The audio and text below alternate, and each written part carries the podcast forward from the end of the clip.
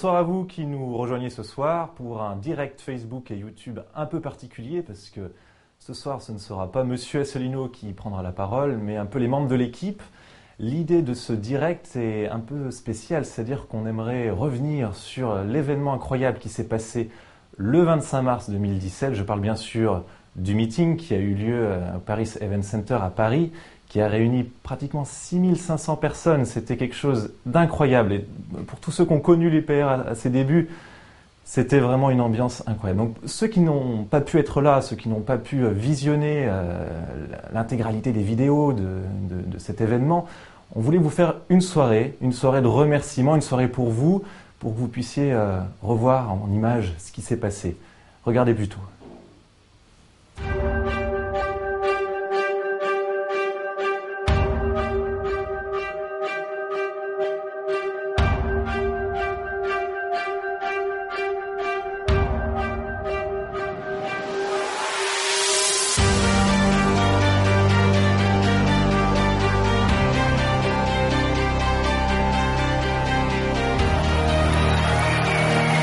Qu'on est dans un moment historique. La commune, la France ne sont pas à vendre.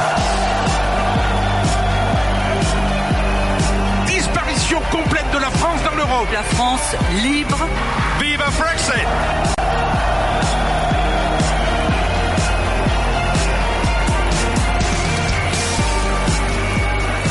Le Frexit serait une révolution française des temps modernes.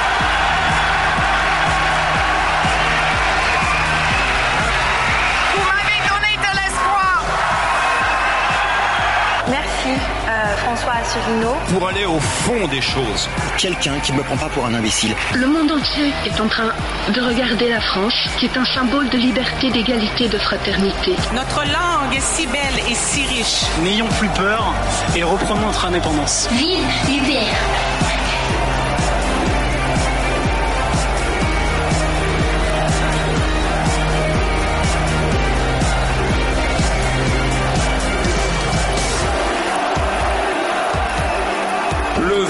sujet de l'élection présidentielle, c'est l'indépendance de la France. Je suis le seul candidat du Frexit. Nous n'avons pas le droit de laisser détruire la France.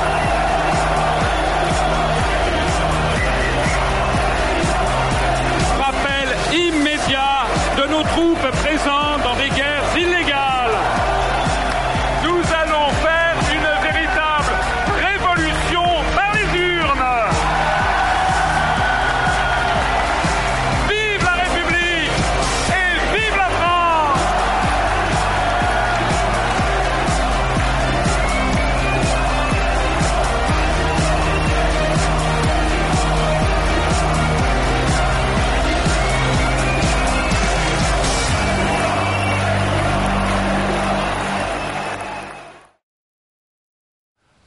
Voilà, que dire de plus? C'est quand même incroyable. L'ambiance sur place, c'était, euh, c'était euh, comme dit Monsieur de Gaulle, Monsieur de Gaulle, Monsieur Asselineau, lapsus.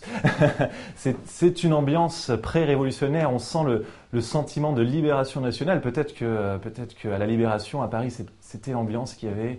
En tout cas, c'était assez incroyable. Il y avait des gens vraiment qui représentaient toute la France. On avait des gens de toutes les origines, de tous les milieux sociaux et, et et c'était une seule assemblée qui voulait une seule chose, Frexit, Frexit, c'était, euh, c'était incroyable. On a eu aussi beaucoup de témoignages de gens qui n'ont pas pu venir, qui, ou alors qui ont témoigné euh, pourquoi ils venaient dans ce meeting, pourquoi ils voulaient soutenir Monsieur Asselineau, pourquoi l'UPR, quelle, quelle, avait été la découverte. On a aussi un, un adhérent, Urs Rouchti, qui a joué du piano, il nous a joué euh, deux morceaux de, de, Chopin, l'étude l'étude révolutionnaire et puis et puis la, grande polonaise, oui, c'est ça. J'avais oublié. C'était vraiment. Il y en avait pour tous les goûts, il y en avait pour tout le monde. Regardez plutôt. Je viens de Dijon. Euh, je suis venue avec mes propres moyens. Et écoutez, il était indispensable que je vienne soutenir Monsieur François Asselineau. Euh, je le connais maintenant depuis un an. Je suis une abstentionniste récidiviste. Je me qualifier comme ceci. Et depuis que je connais Monsieur Asselineau, c'est vraiment un, c'est un élan du cœur. C'est vraiment profond, c'est vraiment du cœur. Donc je suis là pour le soutenir. Je, je, me dois de, je me le devais absolument. Ça pouvait pas en être autrement. Jusqu'à présent, j'ai toujours voté pour le moins pire. Maintenant, je pense que je vais voter vraiment pour un vrai choix personnel. Oui, c'est mon premier meeting politique. Hein. Qu'il est la seule solution euh, pour notre avenir et ceux de mes enfants. Je pense que c'est la seule personne qui peut aujourd'hui apporter euh, ce dont on a besoin. Donc, euh, quelqu'un d'honnête et qui participe à, qui veut le bien pour les Français et tant au niveau culturel que social. Donc, je pense que c'est bien. Bonjour. Est-ce que c'est votre premier meeting politique? Oui. C'est-à-dire que les, les conférences d'Asselineau, on les connaît déjà, on les a vues sur Internet, que quand on est derrière, derrière son ordinateur, on voit pas vraiment, on est, on est tout seul en fait. Et là, ça permet de voir un petit peu l'ensemble de l'UPR en fait. de voir la diversité des gens qui sont là, quoi. C'est magnifique, il y a des gens de tous les horizons, euh, on les voit, ils sont là, ils sont contents, ils sont derrière l'UPR et ça va être une belle journée, je pense. Eh bien, j'ai l'impression que les gens sont vraiment euh, extrêmement heureux. Euh, voilà, j'ai l'impression que tout le monde est joyeux, heureux de se retrouver, de se rendre compte que finalement on est assez nombreux, donc c'est assez surprenant. Et puis voilà, je vois que des sourires, des gens qui, qui lèvent des drapeaux, donc je sens une émulation. Pour moi, c'est simplement le fait de vouloir euh, lutter pour la démocratie. En fait, nous, notre objectif, c'est ça. C'est pas forcément de vouloir imposer des idées aux autres. C'est simplement de vouloir dire, il faut que les Français aient le choix. La France n'a plus de gouvernement. Et ça, c'est grave. Vraiment, je suis très émue d'être ici. Et je souhaite vraiment que M. Asselineau soit élu président de la République. J'ai jamais assisté à un meeting auparavant. Ouais. Je votais plus, que je me, je me sentais représenté par aucun candidat et que maintenant que c'est le cas, que je me sens représenté. Oui, c'est mon premier meeting, oui. Euh, qui connaît très bien euh, de quoi il parle, ses analyses. Euh. Est-ce que ce serait possible que je vous lise la toute petite lettre que j'ai fait là Je me réjouis à l'idée de vous élire. Faisons ensemble l'aujourd'hui dans lequel nous souhaitons vivre. Nous sommes tous présidents de notre beau pays que nous voulons de droit et de liberté. Sur deux ans quand même où j'ai pu lire ou regarder des vidéos d'Asselineau, j'ai pu vraiment étayer ma connaissance sur des sujets très techniques hein, parfois ça fait du bien. les analyses de M. Asselineau sont absolument implacables et c'est les plus qu'on peut trouver dans tout le panel de tous les hommes politiques actuellement en France. La plupart des gens euh, euh, n'étaient pas engagés en politique, n'étaient pas militants et je pense que c'est révélateur de ce que ça a amené chez eux.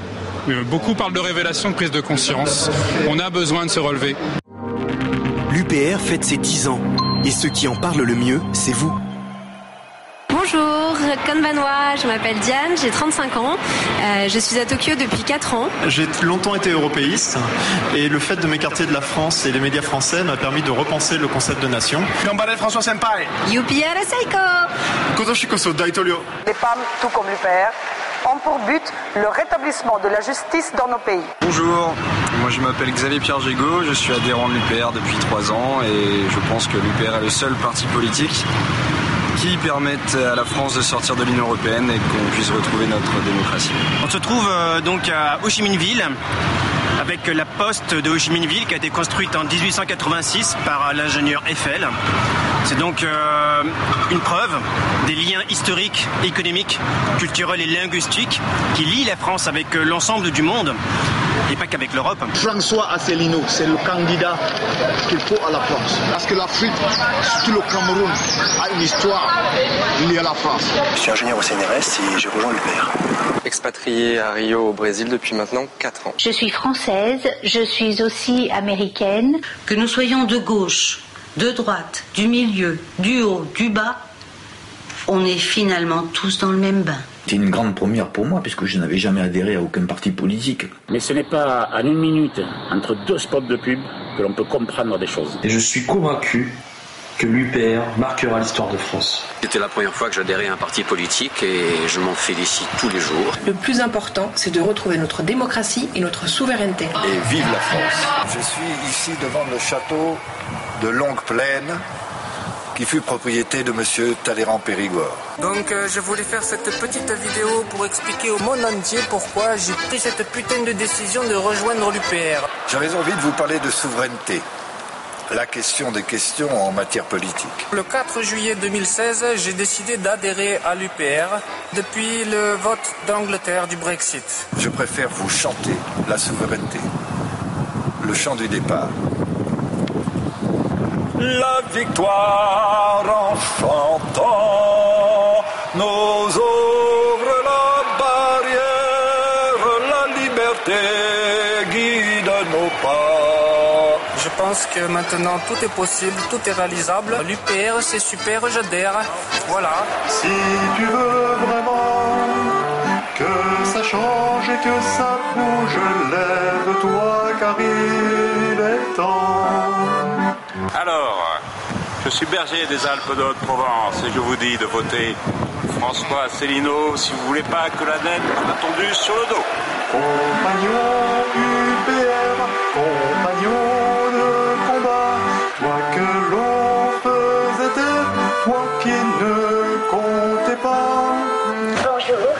M'appelle Nao, je suis le robot humanoïde de Timothée. Timothée m'a transmis un message pour vous. Il votera François Asselineau car il représente le meilleur espoir de la jeunesse à l'heure actuelle. Bonne chance, monsieur le président. Merci à tous. Grâce à vous, l'UPR fête ses 10 ans, le 25 mars 2017.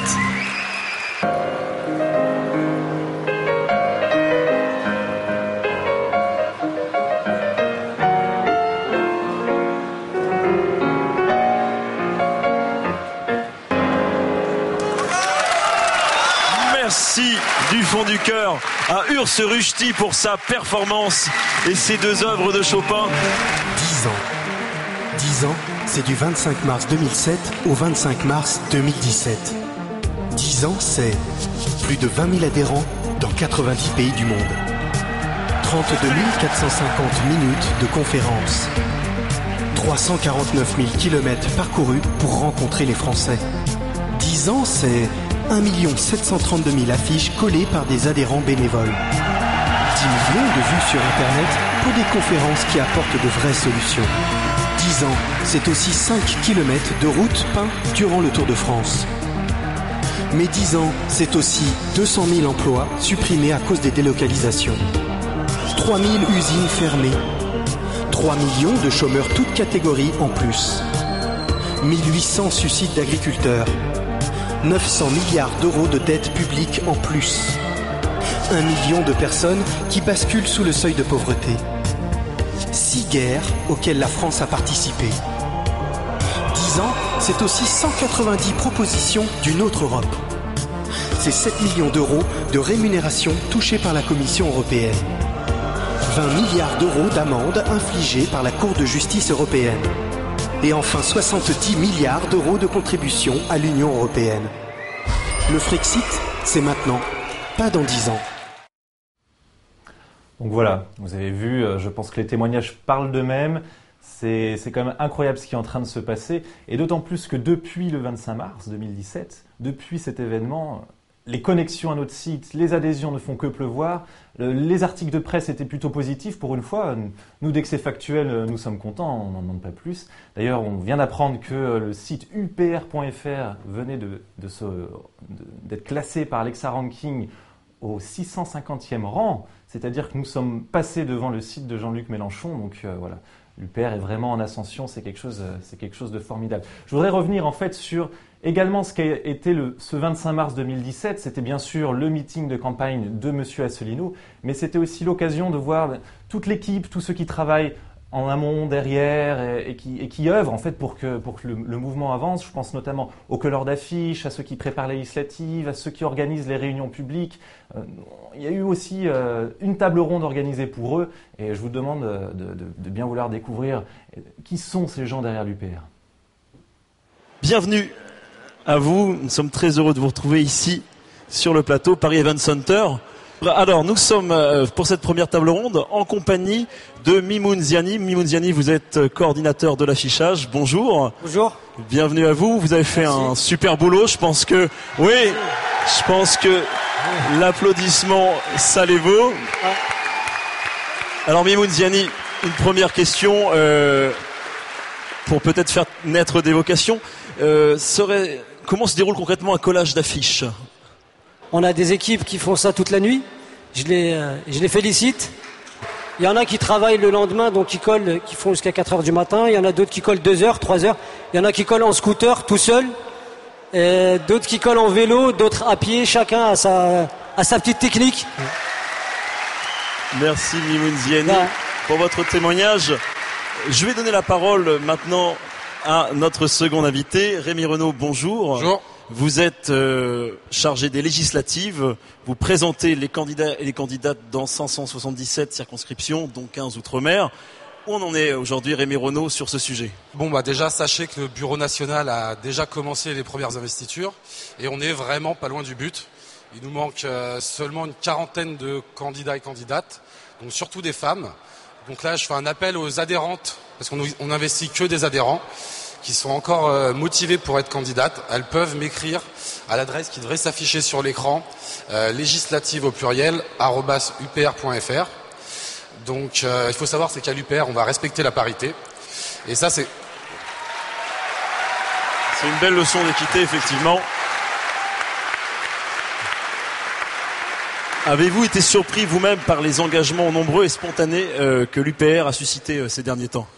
Honnêtement, oui. Je pensais pas que cet objectif pourrait être atteignable. Honnêtement, 1144 candidats et candidates, c'est quelque chose de très compliqué à atteindre. Et en plus, euh, on est assez fiers, c'est que c'est très représentatif de la société française. C'est-à-dire qu'on a des gens qui ont toutes les professions, tout type de profil, euh, tous les âges. Ça va de 18 ans jusqu'à 81 ans, si je dis pas de bêtises. Donc euh, c'est très représentatif et donc c'est beaucoup plus démocratique. et voilà. Merci beaucoup Rémi Renaud pour ce témoignage. Je m'adresse maintenant à Sylvain Gargasson. Sylvain, bonjour. Vous occupez de l'informatique de l'UPR. Vous, vous, indiquez en temps réel le nombre d'adhérents et de cliqueurs sur votre site. Pourquoi les autres parties ne le font pas? C'est une question piège. C'est à eux qu'il faudrait demander. C'est vrai que généralement, quand une idée est bonne, elle est reprise. Et là, bizarrement, euh, ça fait quand même quelques années qu'on a un compteur d'adhérents en temps réel. Et à ma connaissance, on est les seuls à avoir ça. Bah moi j'ai deux hypothèses. Hein. Ma première hypothèse c'est que euh, compteur qui descend c'est pas très vendeur. Ça c'est déjà ma première hypothèse. Et informatiquement parlant, euh, c'est beaucoup plus compliqué de devoir gérer un double compteur quand on a menti sur son nombre d'adhérents. Quand on annonce avoir 10 ou 15 000 adhérents, qu'on en a 2000, c'est assez compliqué de mettre en place un compteur. Donc euh, voilà, c'est ma réponse. Après, il faudra aller demander aux autres parties directement. J'ai compris sur cette question. Et vous m'avez dit tout à l'heure qu'il y a des équipes qui sont en Australie, si j'ai bien compris, des gens qui euh, travaillent sur toute la planète là pour le site web. Est-ce exact? Il est, oui, on a une organisation qui se retrouve être euh, assez décentralisée. Je pense notamment à John Marcoux dans l'équipe informatique, mais qui nous aide aussi sur l'audiovisuel à faire du montage, qui habite maintenant depuis un an en Australie. Euh, dans l'équipe des graphistes, on a Thomas qui est au Canada. Donc l'UPR, c'est une aventure de groupe, mais c'est une aventure formidable. Le soir, avant de vous coucher, vous dites voilà, j'ai besoin de ça. Le lendemain matin, vous vous réveillez, pom, c'est fait. Ça veut dire qu'on dort jamais finalement. C'est que l'UPR ne dort jamais, quoi. Ça, ça bosse tout le temps. Vous êtes tous les deux délégués euh, départementaux. Séverine Friol, vous travaillez euh, en Isère, dans le département 38. Quant à vous, Jean-Baptiste Baron, vous êtes de Haute-Seine. je vais vous laisser vous présenter. Quelles actions vous menez au sein du département euh, au quotidien? Alors tout d'abord, bonjour à tous. Je m'appelle Séverine Friol, je suis déléguée départementale de l'Isère. J'ai 35 ans, issue d'une famille d'agriculteurs. Je suis ingénieur de formation et je travaille à EDF pour le parc de production hydraulique. Alors, nos actions militantes sur le terrain sont multiples. Alors, bien sûr, l'incontournable collage d'affiches, les tractages, donc sur les marchés, euh, à l'entrée des entreprises, des tables d'information. Nous intervenons également euh, lors des conférences pour alimenter le débat, lors des échanges questions-réponses. Et nous réalisons des permanences régulières euh, qui sont ouvertes à tous, donc à tous ceux qui souhaitent rencontrer des gens de l'UPR. Et donc nous réalisons aux quatre coins de l'Isère, donc les principales villes, donc Grenoble, Bourgoin-Jallieu, Vienne et puis Villard-de-Lans. Donc Villard-de-Lans qui est une station de ski euh, qui se trouve sur le plateau du Vercors. Au moment des tables d'information, on a eu plusieurs personnes qui nous ont vraiment remerciés de leur avoir fait connaître un nouveau candidat et qui collent aussi à leurs idées. Merci Séverine. On va faire un petit, euh, petite visite euh, cette fois-ci dans l'UPR Barin avec un témoignage précieux qui nous est servi. On revient à vous après. Bonjour, bienvenue dans la ville française de Strasbourg, où se situent les institutions européennes. Derrière moi, le Parlement européen, un peu plus loin, le Conseil de l'Europe et un peu plus loin encore, la Cour européenne des droits de l'homme. J'en profite pour, euh, pour présenter à tous les adhérents qui ne connaissent pas le, le futur euh, siège de l'UNESCO. Une fois qu'on aura reçu le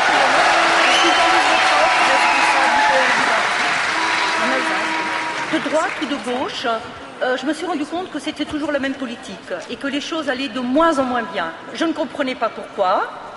J'essayais de me renseigner, j'ai regardé dans les médias, je n'ai pas eu de réponse. J'ai écouté les discours des hommes politiques, je n'ai pas eu de réponse. Et un jour, j'ai découvert l'UPR, l'Union populaire républicaine, de François Asselineau.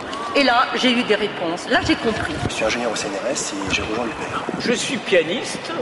Alors pourquoi suis-je rentré dans l'UPR Je suis de plus en plus euh, scandalisé de tout ce qui se passe et euh, j'en ai parlé à, comme j'ai un élève privé, il m'a dit bah écoute, euh, ce que tu devrais faire, tu devrais demander à ta femme, puisque je suis non-voyant, de cliquer sur UPR, hein, et tu entendras les conférences de Monsieur Assouline. Et là, ça a été une révélation. Merci à tous. Grâce à vous, l'UPR fête ses 10 ans, le 25 mars 2017. Je vais vous demander maintenant, les démarcheurs, vous avez fait un super travail. Je pense à David Guillaume, je pense à Laurence Olivier. Laurence Olivier euh, et David Guillaume, vous avez une épopée, j'imagine, à nous raconter. On n'a pas beaucoup de temps, mais on va essayer, bien sûr, d'être concis. Comment s'est déroulée cette collecte de parrainage?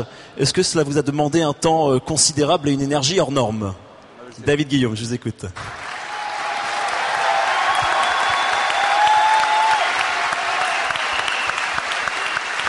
Merci à vous. J'aime beaucoup une phrase de Mark Twain qui disait Ils ne savaient pas que c'était impossible, alors ils l'ont fait. Je me suis dit, bon, chacun, chacun doit prendre ses responsabilités. J'ai des convictions. Je vais, euh, je vais aller voir des maires. Je vais commencer par, euh, par aller voir les maires au- autour de Saint-Lô. Puis je vais prendre mon chien parce que je voulais pas que le boulot repose sur euh, Lucie, ma femme. Et je dis, je vais tout faire à pied. Puis c'était en même temps un petit défi pour moi. Partir dans l'inconnu. Ils ne savaient pas que c'était impossible, alors ils l'ont fait. Effectivement, j'ai pris mon chien, j'ai pris mon téléphone, et puis j'ai commencé à me renseigner sur les et, et à partir sur les routes de campagne. Sur euh, à peu près euh, 400 maires contactés, euh, j'ai eu quelques quelques raccrochages de téléphone, on m'a raccroché au nez. Sur les, les 200 plus de 200 maires rencontrés, euh, toujours un accueil euh, très satisfaisant, sauf une fois où c'est parti au clash. Merci beaucoup en tout cas. David Guillaume, une petite question, Laurence Olivier. Vous avez traversé la France éternelle en voiture. Euh, vous avez certainement eu de belles anecdotes à nous raconter. Un des meilleurs souvenirs que vous gardez justement de ces, de ces parrainages? Oui, alors. En quelques mots je- je- Ouais, alors juste en quelques mots, je voudrais quand même juste dire deux petites choses avant, puisque j'ai assuré la coordination de la recherche de parrainage euh, depuis 16 mois. Euh, je voulais quand même remercier la personne qui a permis tout ça, qui est Norbert, qui nous a tous indiqué comment faire. Et franchement, s'il n'avait pas été là, on serait peut-être un peu moins joyeux aujourd'hui. Je veux vraiment. Merci euh, Laurence Olivier. Merci à vous pour vos témoignages respectueux. Vous aviez encore un petit mot à ajouter. Je vous Euh, écoute, Laurence. Non, en fait, je voulais surtout répondre à une journaliste qui euh, euh, que l'on a entendue en début de semaine euh, après le- la candidature de François Asselineau et qui euh, se demandait comment, en un, un coup de baguette magique, euh, François Asselineau avait pu avoir ses parrainages. Donc, en tout cas, on peut lui confirmer que ça ne se passe pas avec un coup de baguette magique. Euh, il y a beaucoup de travail derrière, il y a beaucoup de militants, tous autant méritants les uns que les autres, qu'ils aient fait une, deux, cinq, euh, cent signatures. Euh, tous des gens formidables, hein, qui ont rencontré des maires formidables, hein, qui ont osé parrainer, des maires qui sont libres dans leur esprit. Et c'était une euh, expérience exceptionnelle pour moi. et je pense Merci beaucoup beaucoup. Laurence Merci. Olivier, de votre témoignage. Je vous remercie toutes et toutes pour cette table ronde.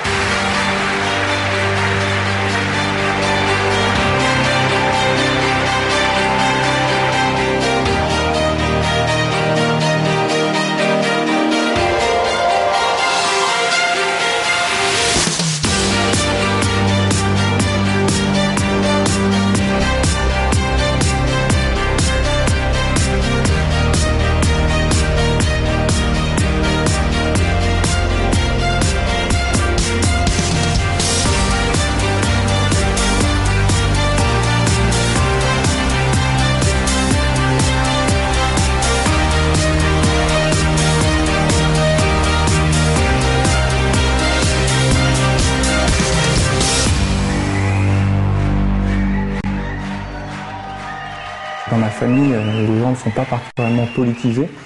Et avant de rencontrer l'UPR et ses analyses, je n'avais jamais milité, je n'avais même jamais adhéré à un quelconque parti politique. Je pensais vivre dans le plus merveilleux des pays, donc un pays où l'État a une grande importance dans la vie des gens, donc parce que l'État s'occupe de l'éducation, s'occupe de la santé, s'occupe des infrastructures. Un jour, euh, j'ai réalisé qu'en fait, il y avait euh, des gens qui vivaient dans la rue, qu'il y avait des, des guerres même dans d'autres pays, des gens qui arrivaient, et qu'au final, euh, tout n'allait pas bien dans le meilleur des mondes. Mais j'ai jamais réussi à comprendre pourquoi. J'étais effectivement très souvent très en colère euh, à propos de ce qui se passait dans le monde, à propos euh, du déni de démocratie, suite à l'annulation du référendum, euh, la politique étrangère américaine et européenne.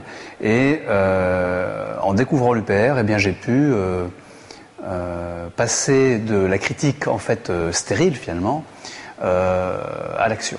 Je suis née dans une famille où il y avait des gens qui avaient été des petites gens. Et je n'ai pas oublié d'où je viens. Je considérais que d'être de gauche allait de soi. Très défiant depuis toujours à l'égard de tous les systèmes euh, politiques, toutes les organisations humaines, euh, à voter de temps en temps, mais de façon plutôt, plutôt, plutôt laxiste, en me disant bien qu'il n'y avait rien à attendre ni de la gauche ni de la droite au final, que l'alternance ne, ne, permettait que de reproduire les mêmes structures euh, sociales. Récemment, c'est-à-dire il y a 2-3 ans, j'ai commencé à comprendre que il ne fallait plus rien attendre de la gauche française. La globalisation, comme on dit en anglais, et la mondialisation de l'économie est une catastrophe pour la majorité des gens vivant sur cette terre. Avant de rencontrer l'UPR, je m'étais jamais engagé.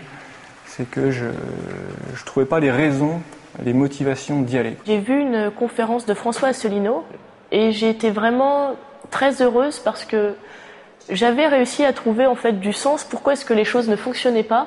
J'ai adhéré euh, dans la journée en fait à l'UPR. Quand j'ai rencontré l'UPR et les conférences de François Asselineau, euh, finalement c'est comme si j'avais récupéré des pièces de puzzle et que j'avais vu euh, l'image générale du puzzle. Ça permet vraiment de, de faire tomber cette barrière gauche, comprendre qu'on a qu'on a tous le même combat en fait. À l'UPR, on chérit la culture française, mais aussi toutes les cultures du monde.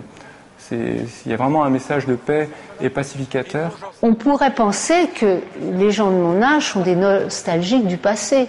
Moi, je dis que les gens de mon âge ont connu une autre société et que celle qu'on nous impose aujourd'hui, ils n'en veulent pas et qu'heureusement, il y a beaucoup de jeunes qui pensent que on a raison. Merci à tous. Grâce à vous, l'UPR fête ses 10 ans, le 25 mars 2017. Le vrai du faux. L'Europe, c'est plus de démocratie. Faux. L'Union européenne ignore les résultats des référendums et poursuit sa course au profit à tout prix. Le Frexit, vite. Voilà, retour dans le studio. Nous sommes bien en direct et on vient de me dire que nous avons passé les 21 504 adhérents. C'est vraiment incroyable ce qui se passe en moment. En ce moment, on a 200 à 300 adhésions supplémentaires par jour. Je, c'est incroyable. Les membres de l'équipe ont du mal à suivre, notamment pour toutes les adhésions papier qui nous arrivent. Euh, d'ailleurs, il y a eu un commentaire de Chris Pastorino qui se demandait mais où est Monsieur Asselineau? Est-il dans le train ou est-ce qu'il fait dodo? Donc je vous rassure, Monsieur Asselineau va bien. Euh, il ne dort pas, il travaille énormément, comme vous le savez. Il est en ce moment à Brest parce que demain, ce sera, il sera l'invité de la FNSEA pour venir s'exprimer sur l'avenir de l'agriculture en France. Et vous savez que dans le programme présidentiel de M. Asselineau, l'agriculture a une place toute particulière. Il y a eu d'autres commentaires en fait qui voulaient savoir aussi euh, quand est-ce que va être mise en ligne euh, la vidéo d'introduction que vous avez vue Asselineau 2017. Donc euh, voilà, c'est chose faite. La vidéo a bien été mise, bien été mise en ligne. Nous allons revenir sur cette fabuleuse journée du 25 mars. C'était aussi l'occasion d'avoir des personnes invitées, euh, des membres du Bureau national, je pense à Guillaume Serrano, euh, je pense à Vincent Brousseau, à Charles-Henri Gallois, mais également, on a voulu étendre un petit peu pour montrer que l'UPR rassemble, hein, au-delà des clivages. On a eu Edmond Janssen et puis Antoine Lubrina, qui sont tous les deux membres du PCF, du Parti communiste français, qui sont montés à la tribune et qui ont dit il faut voter Asselineau. Je vous demande de regarder et de revivre ce moment. Charles Gallois, vous êtes responsable euh, de l'économie au sein de l'UPR. Alors, votre euh, fonction au sein de l'UPR, vous êtes, euh, je crois, aussi un ancien diplômé de l'école EM Lyon. Exactement, oui. Voilà, vous êtes un financier, vous êtes aussi dans une grande entreprise.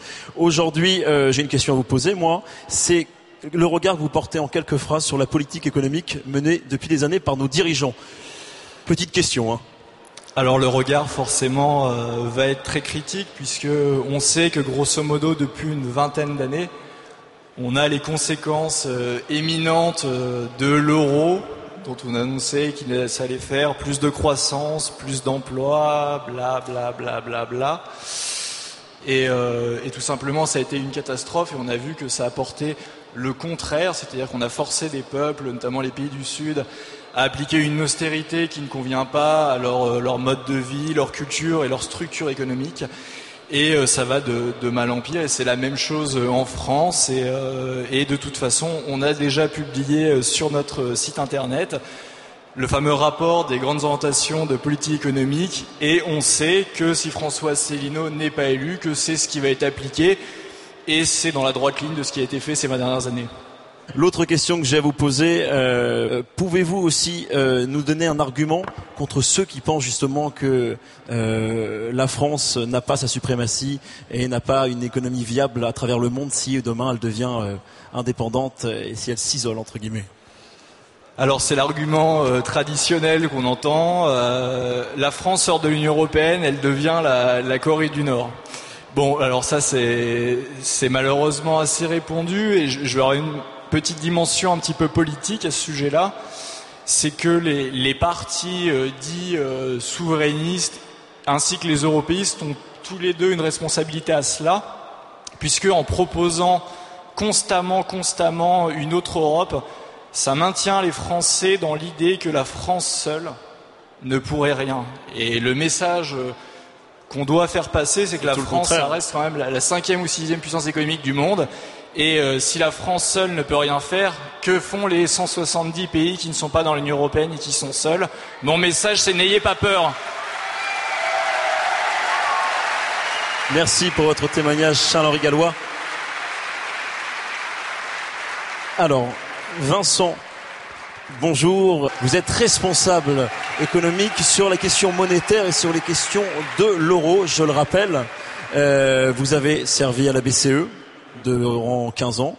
Vous êtes un germanophone accompli, mais vous êtes rendu compte, euh, vous avez même fait, j'ai envie de dire, le grand écart, puisque de la BCE, vous avez rejoint, vous avez rejoint les rangs de l'UPR en 2014. Euh, Parlez-nous de cette expérience à la BCE et pourquoi justement ce choix aujourd'hui d'être à l'UPR. J'ai commencé à glisser quand j'ai compris qu'il n'y avait pas un peuple européen et que par conséquent il ne pouvait pas non plus y avoir un État-nation européen, que ça n'avait aucun sens ça m'a mis progressivement mal à l'aise avec euh, ce qui avait été mon credo jusque-là.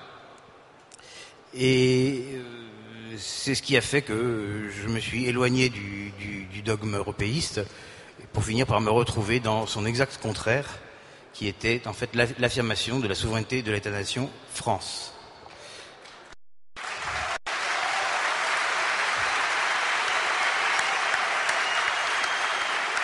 De, ce point, de vue-là, l'euro était simplement une sorte d'obstacle technique, puisque l'appartenance de la France à l'euro est une limitation de souveraineté, comme l'est aussi l'appartenance de la France à l'Union européenne euh, ou à l'OTAN.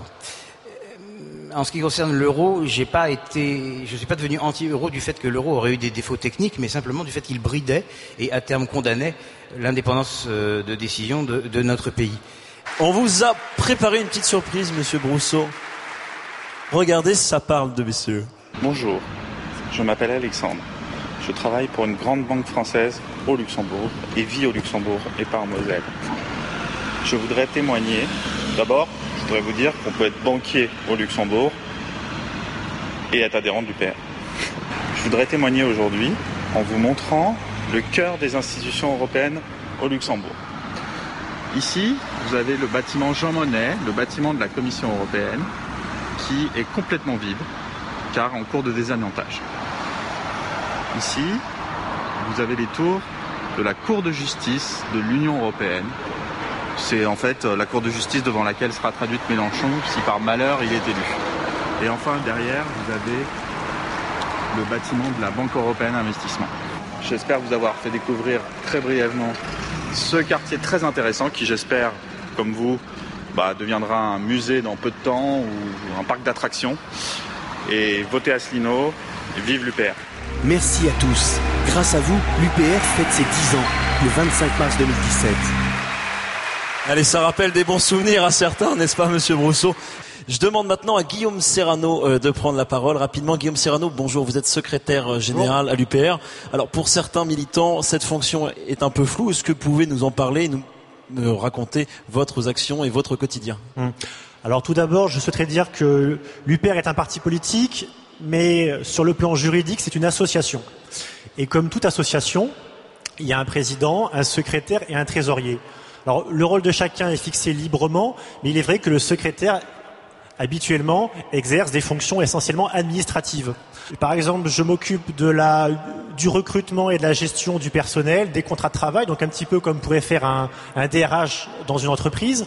Je prépare chaque année euh, le budget qui est voté par le Conseil national, qui est l'instance qui réunit tous les cadres du mouvement. Euh, je m'occupe de la validation euh, des comptes du parti, puisque les, puisque les comptes euh, de l'UPR, comme tout parti politique, sont certifiés par deux cabinet de commissariat aux comptes. Puis je prépare aussi donc euh, les réunions du bureau national qui se réunit. Je, puis en ce moment, je travaille essentiellement sur les législatives pour la préparation avec Rémi Renault. Avec Rémi Renault qu'on a vu tout à l'heure la première conférence. Tout à fait. Merci beaucoup, Monsieur Serrano. On va donner la parole à Adrien Riaudet qui nous a rejoint. Vous avez fait les mines de Paris, vous êtes maintenant directeur de la campagne. Pourquoi le choix d'avoir rompu avec l'entreprise et d'avoir adhéré à l'UPR, qui était un parti à l'époque peu connu, donc avec des risques à prendre et, un courage euh, certainement sans faille à avoir? Oui, je pense qu'en fait, euh, il y a eu quelques nuits blanches où je me suis posé la question qu'est-ce que je fais de ma vie? Et je pense qu'on est dans un moment historique. Je pense qu'il y avait quelque chose qu'il ne fallait pas louper et je pense que la vraie cause qu'il faut défendre, c'est maintenant. Donc.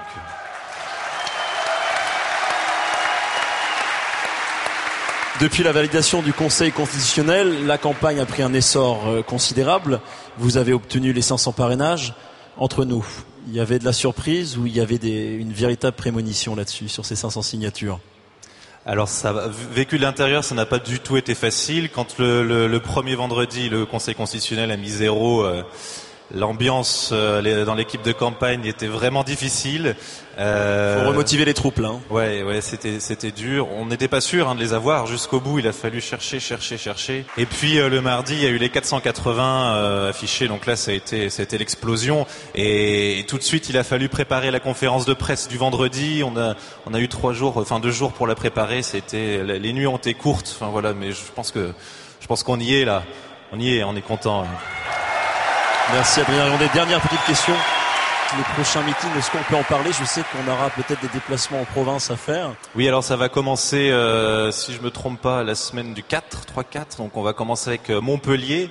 Le, on va avoir Montpellier, Toulouse, Bordeaux euh, cette semaine-là. on vous entend, vous êtes par là. Hein voilà, on va avoir Nancy, Nancy, Lyon, Marseille. Voilà, donc c'est prévu, ça va être en place, et puis on compte bien sûr sur les militants pour euh, pour vraiment amener du monde à l'image de cette journée. C'est vu d'ici, c'est impressionnant. Hein. Pour ceux qui ont connu l'UPR euh, au début, c'est vraiment impressionnant. Hein. Eh on est impressionné. On a parlé de Lyon, on a parlé de Marseille, de Massilia, du Soleil. On va faire un petit tour dans les dom-toms si vous voulez bien. L'UPR fête ses 10 ans, et ceux qui en parlent le mieux, c'est vous. Bonjour, je m'appelle euh, Sébastien Dubois, je suis le délégué départemental de l'UPR pour la Martinique. Merci euh, François Asselineau. Vous avez redonné de l'espoir à beaucoup de gens, dont moi. J'admire le fait que vous soyez le seul homme politique qui parle à l'intelligence des gens et qui ne flatte pas les bas instincts de, de, violence, de, colère et de, rejet, mais au contraire qui amène des choses qui nous permettent de, euh, voir l'avenir de manière constructive et réelle. Et j'espère qu'ensemble, on arrivera à sortir de l'Union européenne dans les, dans les meilleures conditions possibles, sans se fâcher avec personne, et qu'on arrivera à construire un avenir meilleur pour la France et la Martinique. C'est la première fois euh, que j'adhère à un parti politique. Donc, euh, première fois que j'adhère, c'est pour l'UPR. Et j'en suis très heureuse. Euh, c'est vrai que jusque-là, je n'avais pas l'envie. Je n'étais pas du tout convaincue non plus. Là, j'ai vraiment eu le sentiment d'avoir un discours de vérité en, regardant les conférences de François Asselineau. J'espère que l'UPR va se distinguer au cours de ces prochaines élections et que nous allons euh, nous faire entendre et faire entendre surtout la voix de, de M. Asselineau, qui est quelqu'un de très, euh, honnête, qui a des, valeurs euh, que j'apprécie beaucoup. Je souhaite un très joyeux anniversaire à l'UPR et bravo pour toutes ces années de militantisme, de combat. On est là, on ne lâchera pas et encore un très joyeux anniversaire. Merci à tous. Grâce à vous, l'UPR fête ses 10 ans, le 25 mars 2017.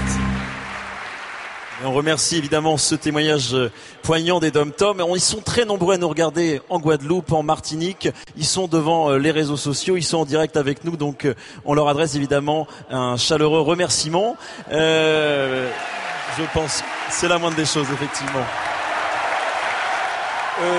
Donc, je m'appelle Edmond Janssen, je suis membre euh, du Parti, commun- Parti communiste français et cofondateur des éditions Delga. hein. Euh, bien que membre euh, du PCF, c'est là mon témoignage, je vais voter pour François Asselineau. Euh, je pense, justement, en termes d'offre politique, je pense que François Asselineau est la seule offre politique depuis Georges Marchais ou Jacques Duclos.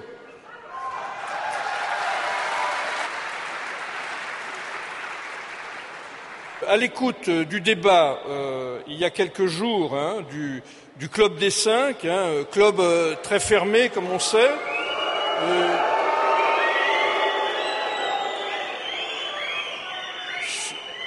si l'on extrait euh, le, plus recevable d'entre eux, théoriquement pour un communiste, à savoir Mélenchon, on a l'impression, à écouter sa pseudo-offre politique, d'être en présence euh, d'une pochette surprise où il y a deux, trois mesurettes par-ci, deux, trois mesurettes par-là, un soupçon d'écolo, saupoudrage de sociétal, etc.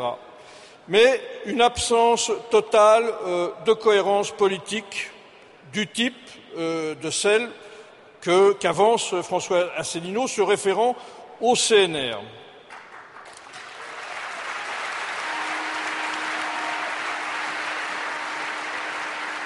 Il faut savoir euh, aujourd'hui qu'il y a deux gros mots hein, qu'on ne doit jamais prononcer. Ce sont les mots nationalisation et euh, planification.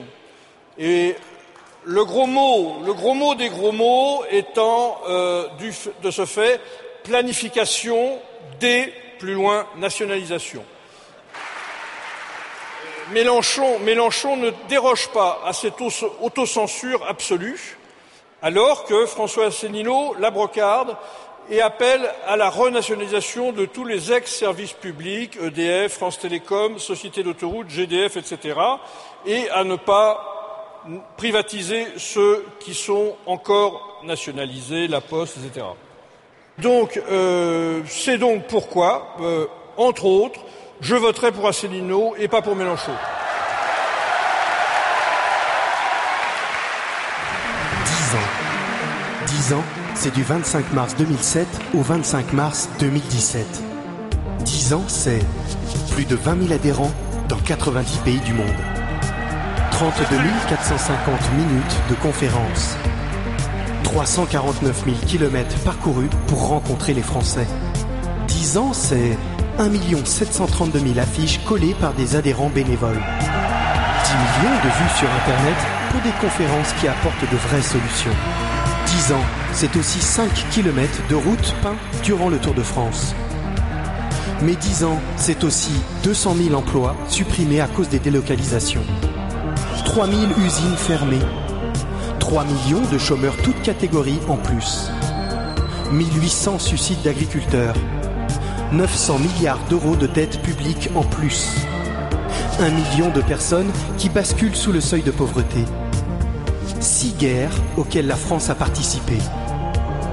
10 ans, c'est aussi 190 propositions d'une autre Europe. c'est 7 millions d'euros de rémunération touchée par la Commission européenne. 20 milliards d'euros d'amendes infligées par la Cour de justice européenne. Et enfin 70 milliards d'euros de contributions à l'Union européenne. Le Frexit, c'est maintenant, pas dans 10 ans.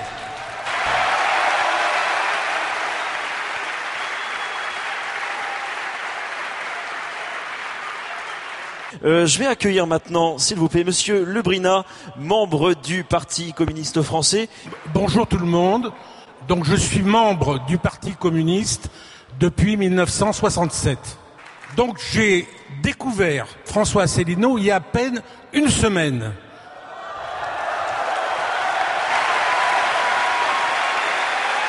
J'ai vu quelques vidéos. Dès les premières minutes, j'ai compris que ce que disait cet homme correspondait exactement à ce dont a besoin une France qui est écrasée tous les jours par la dictature de l'argent.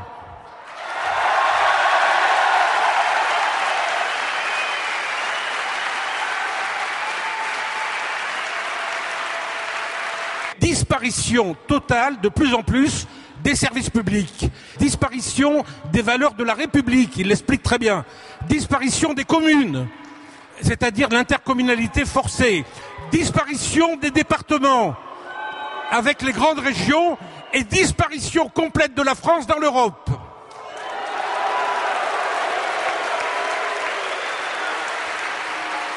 Bon, alors je dis, il faut les convaincre d'aller sur Internet, de lire les programmes. Et je dis, on peut avoir comme président François Asselineau.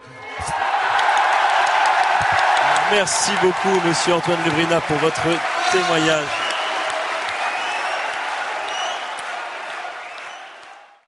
Voilà, nous sommes maintenant à 21 512 euh, adhérents.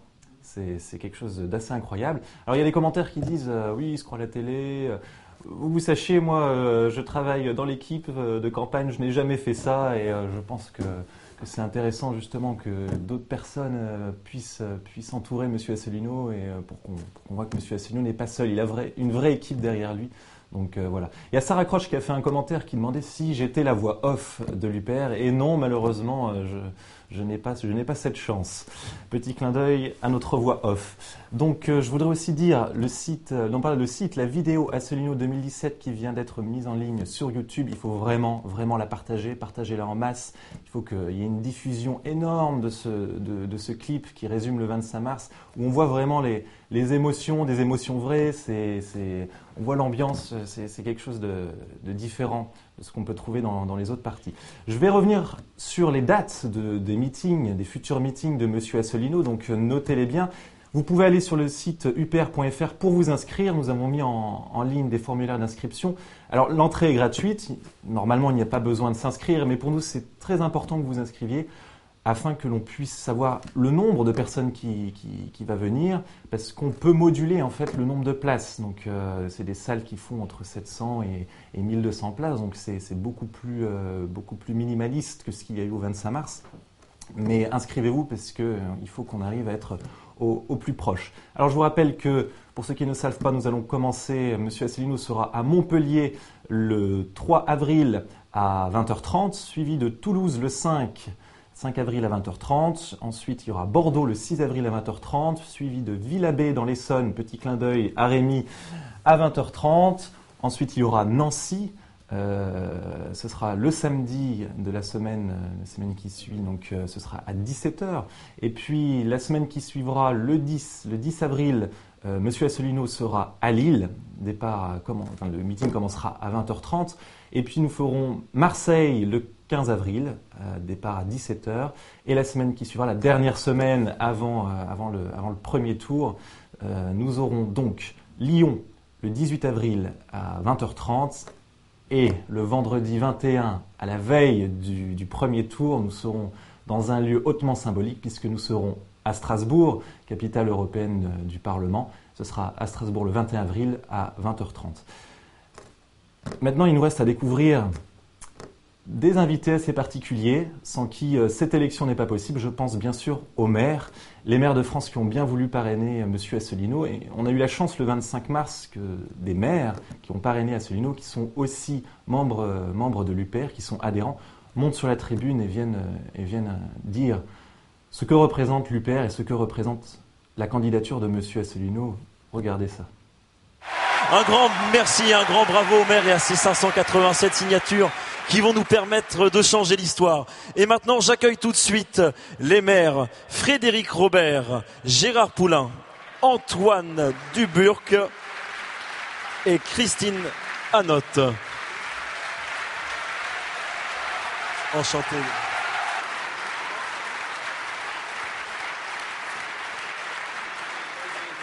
Allez, on va donner la parole d'abord à Frédéric Robert, euh, maire de la commune de Monetier-Almont, dans les Hautes-Alpes. Je suis un maire parmi les 35 498 communes qui restent. Oui, parce que depuis deux ans, la politique de fusion des communes a fait basculer 1 600 000 Français dans ce que l'on appelle les communes nouvelles. Alors j'ai hérité en, en 2014, c'est mon premier mandat, j'ai été élu euh, d'un village euh, extraordinaire pour lequel je me suis battu. Il a fallu se battre pour euh, conquérir la mairie. C'était une bataille, la politique. Et en fait, je me suis retrouvé à la tête d'un village qui est endetté à hauteur de 1 200 000 euros pour 320 habitants. Je ne sais pas si vous réalisez, mais c'est 3 750 euros par habitant. Alors je ne remercierai pas la politique régionale d'aménagement solidaire qui nous promettait 80% d'aide et qui finalement n'en a accordé au précédent, euh, conseil que 40. Voilà. Donc moi, qu'est-ce que j'ai fait depuis trois ans? Eh bien, je gère la commune comme je peux, avec le sourire. Nous ne faisons pas d'emprunt, nous faisons appel au bénévolat, et je reste quand même, au bout de trois ans, persuadé que dépenser de l'argent, mais c'est pas forcément euh, nécessaire quand on a de bonnes idées. Voilà. François Asselineau, euh, je l'ai découvert euh, il y a un peu moins d'un an. Euh, J'étais au, au, vœu du préfet du 05, de l'ancien préfet, et puis je discutais avec un jeune énarque. Vous savez, il y a des stagiaires ENA euh, dans les préfectures. Et puis il avait l'air sympa et tout. Et puis je, je, je l'approche et je lui dis, bah écoutez, euh, je sais pas, je voudrais pas paraître complotiste, mais c'est normal que j'ai l'impression que la ligne politique de l'État soit toute tracée et qu'on puisse pas en dévier invariablement. Alors il m'a regardé avec un regard malicieux. Il m'a dit, mais monsieur le maire, intéressez-vous au PNR.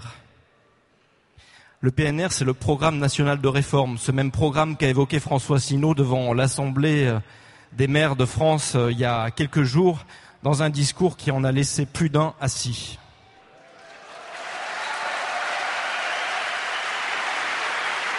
Je me souviens simplement de l'intervention d'un journaliste sur France Inter qui ne comprenait pas la métaphore de François Asselineau sur la fusion par paquet de 60 des fromages français.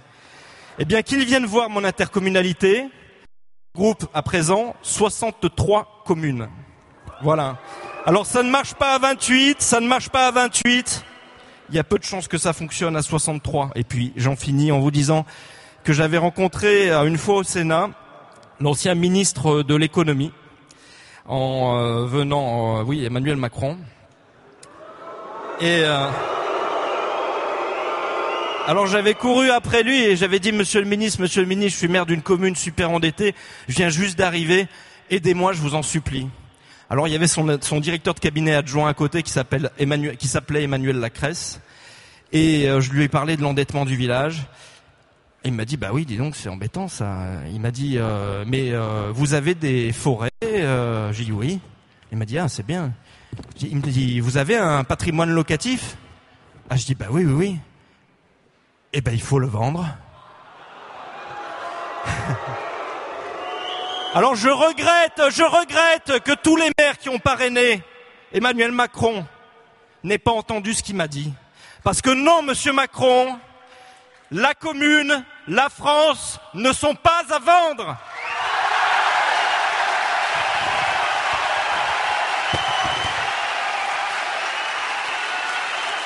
Bravo, Monsieur Frédéric Robert, pour ce discours sincère.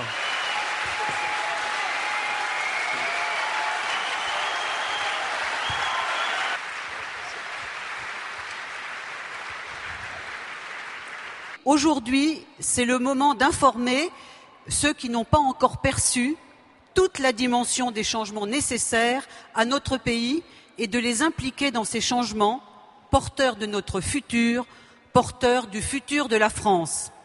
Alors oui, aujourd'hui, soutenir François Asselineau, c'est travailler tous ensemble avec une adhésion à la vision d'avenir qu'il a de la France, de l'Europe, du monde. Soutenir François Asselineau, c'est avoir la capacité d'endurer les difficultés. Elles ne manquent pas. Soutenir François Asselineau, c'est avoir le courage et la ténacité de les surmonter. Soutenir François Asselineau, c'est refuser la balkanisation et la clochardisation de la France. Soutenir François Asselineau, c'est refuser que l'ordre social soit contrôlé par les parvenus du système marchand et son éthique dominante, consommer pour exister, nouvel asservissement mondial.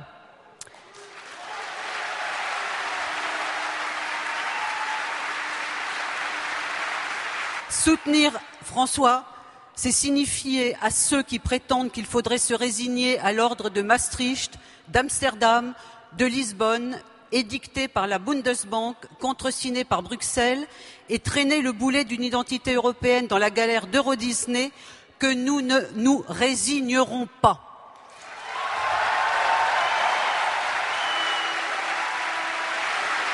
Soutenir François Asselineau, c'est refuser le fait qu'il faudrait consentir à l'infantilisation du peuple français en préalable à sa mise au rencard de l'histoire.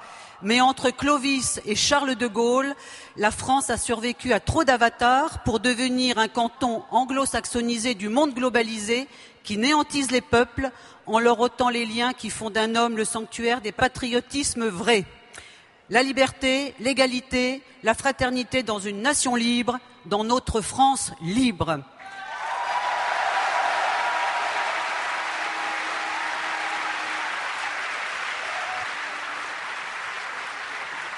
Soutenir François parce qu'il croit à la permanence des peuples et la nécessité de protéger leur mémoire. Soutenir François parce qu'il croit en l'indépendance de la France.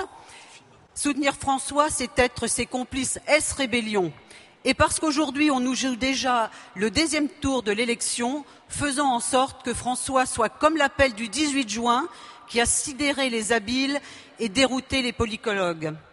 Alors, chers amis, si nous pouvons compter sur François pour défendre une certaine idée et une idée certaine de la France libre, il sait pouvoir compter sur vous, sur nous, pour accélérer les changements pour le redressement de notre pays.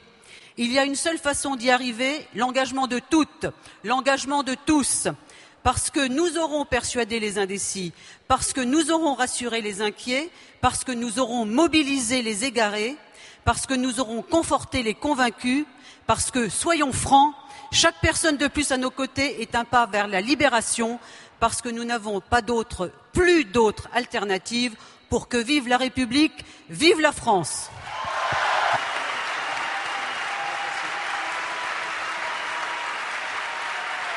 Je vais euh, intervenir avec Antoine Duburg, s'il vous plaît. Antoine, bonjour. Vous êtes maire en Ariège. Je vais vous donner tout de suite un micro et je vais vous inviter à rejoindre la tribune. Vous êtes maire de la commune de Balassette. Je suis ch'ti de naissance. J'ai grandi.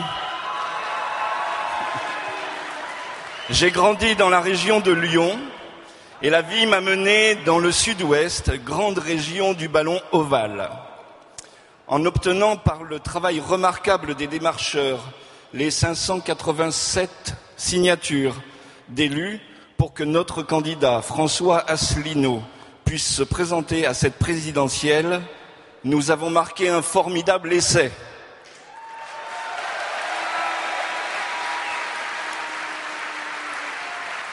Il ne nous reste plus qu'à le transformer. Nous avons vaguement entendu parler des regroupements des régions. Nos dirigeants ont même eu l'audace de nous proposer d'en choisir les noms. Peu d'entre nous ont entendu parler des regroupements de communautés de communes et encore moins des regroupements de communes. Regroupements qui ne sont pas expressément imposés, bien sûr que non. En réalité, la baisse d'un tiers des financements de l'État aux communes, comme suggéré par Bruxelles, euh, programme la mise en faillite des communes ayant peu de ressources. Après avoir fait ce constat macabre, début 2016, un de mes proches euh, m'a conseillé d'aller voir sur YouTube un certain Asselineau. J'ai commencé par visionner la conférence sur l'histoire. J'ai ensuite vu beaucoup d'autres conférences et j'ai pris le temps de recouper et de vérifier les infos et les chiffres. Tout le monde sait ici que tout ce qui est dit dans ces conférences est sourcé.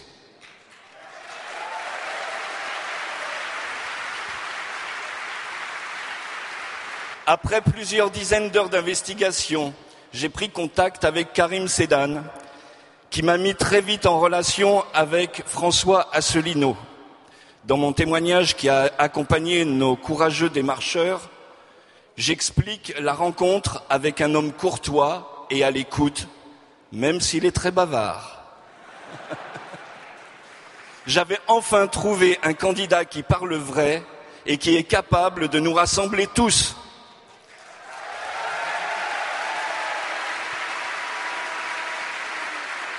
Et voilà comment j'en suis venu à parrainer François Asselineau et à être très heureux de pouvoir partager ce moment avec vous. Merci de m'avoir écouté.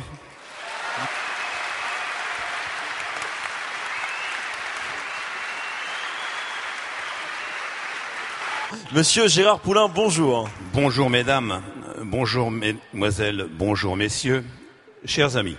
Alors je suis maire de ma commune, une petite commune de, depuis 22 ans, une petite commune rurale en plein cœur de d'Auge, dans le canton de Pont-l'Évêque, proche de Deauville et de Honfleur. Alors mon parcours politique, je me suis engagé en politique sous le général de Gaulle suite aux événements de mai 68.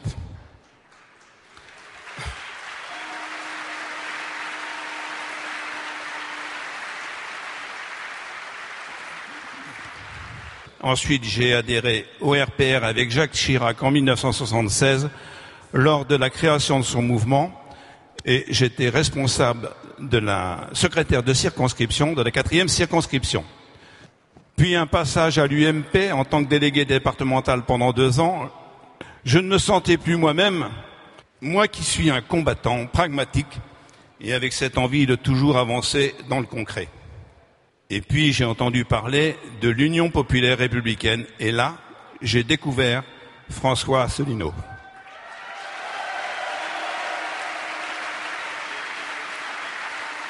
J'ai adhéré à, l'UPR avant les élections régionales 2015 où j'étais troisième de liste sur le Calvados. Et voilà en quelques mots les raisons pour lesquelles je suis à l'UPR. Avec François Asselineau, je vois poindre cette phrase mémorable du général de Gaulle. Une certaine idée de la France.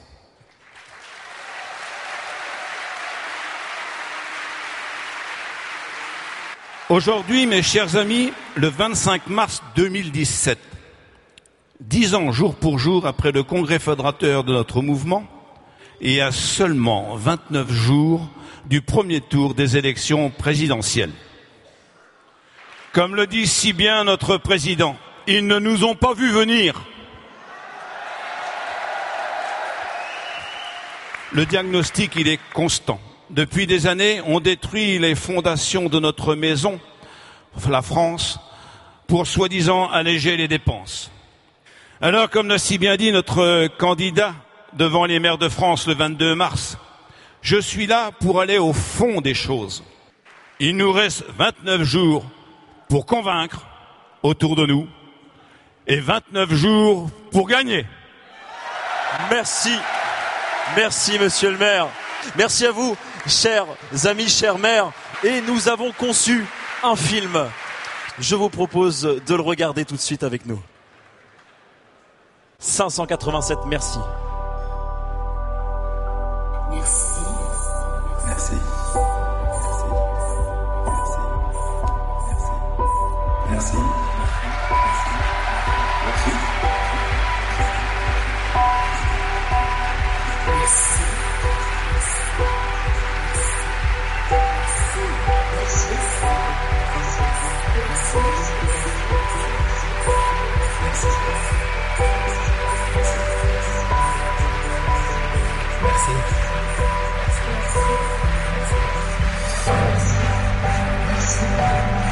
Merci.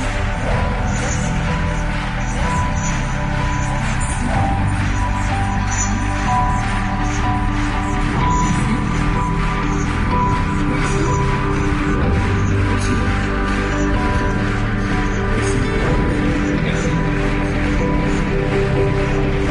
Merci.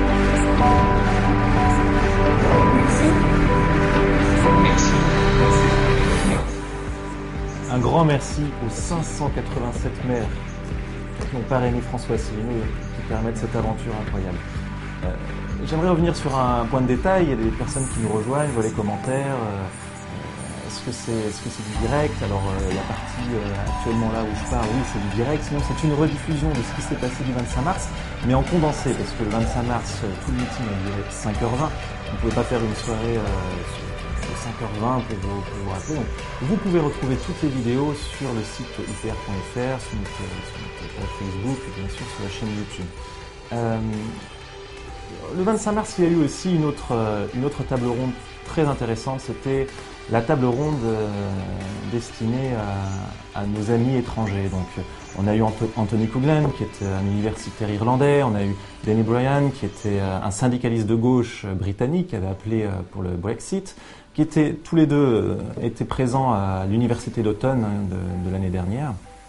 On a eu Jenny Pessonen, qui était la, représenta- la représentante du parti IPU, qui est le parti frère de l'UPR en Finlande. On a eu Vanessa Billet, qui est une journaliste britannique, qui est venue nous parler du massacre qui, s'est qui est en train de se passer en Syrie sous l'égide de l'OTAN. Et puis, bien sûr, nous avons eu le plaisir d'avoir le, témoignage de Manon Chevalier, notre, notre cousine du Québec. Regardez ce moment très très fort. L'UPR, hein, le premier euh, parti avec le plus d'expatriés dans le monde entier. Alors je vais demander euh, à notre foule de faire un tonnerre d'applaudissements parce qu'ils ont fait un voyage lointain pour Anthony Coughlin, universitaire irlandais, secrétaire du National Platform for European Research and Information Center. Euh, dans la République d'Irlande, je viens aujourd'hui prendre la parole à votre réunion des patriotes et des citoyens français et j'en suis très honoré.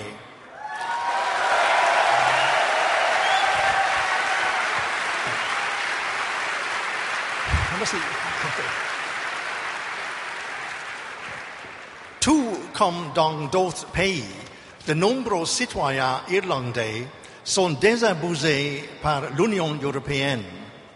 Ils la voient comme une entité très antidémocratique qui ne porte pas la prospérité qui leur a été promise. Ils la voient comme une entité qui les prive de leur indépendance nationale, car c'est maintenant l'Union européenne qui conçoit la plupart de nos lois. Être membre de l'euro a été une catastrophe économique pour la République d'Irlande. Elle a grand besoin de recouper sa monnaie pour retrouver sa, compé- sa compétitivité économique. Pour ces raisons, de nombreux Irlandais se sont réjouis l'année dernière de vote au Royaume-Uni en faveur de la sortie de l'Union européenne.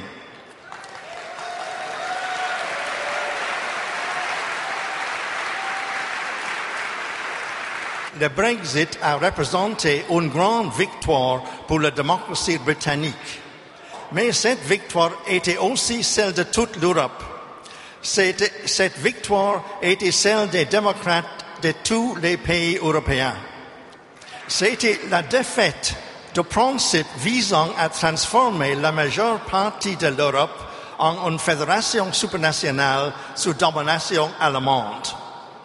Au Royaume-Uni, le Parti travailliste comme le Parti conservateur ont accepté le résultat du référendum sur le Brexit, ce qui représente un hommage à la tradition démocratique du pays.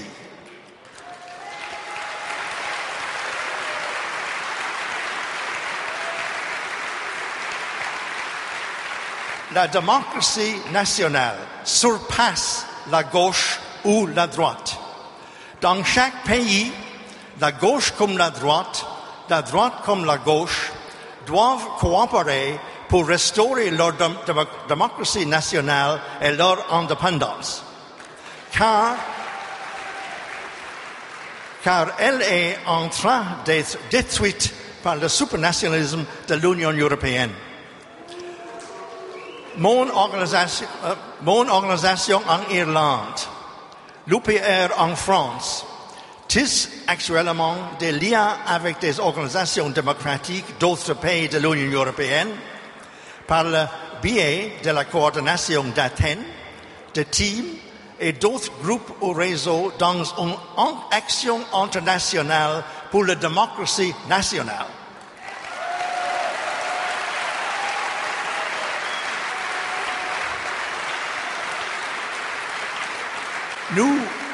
Nous faisons, nous faisons partie d'un grand mouvement international pour défendre la démocratie nationale.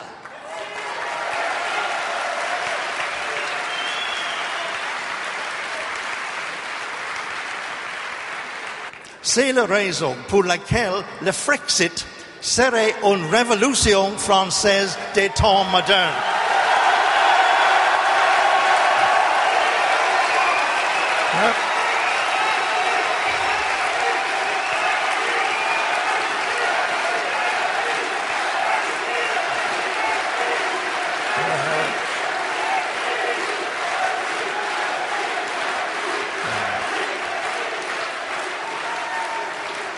Les démocrates, irlandais souhaitent à François Asselineau pleine réussite pour sa candidature présidentielle.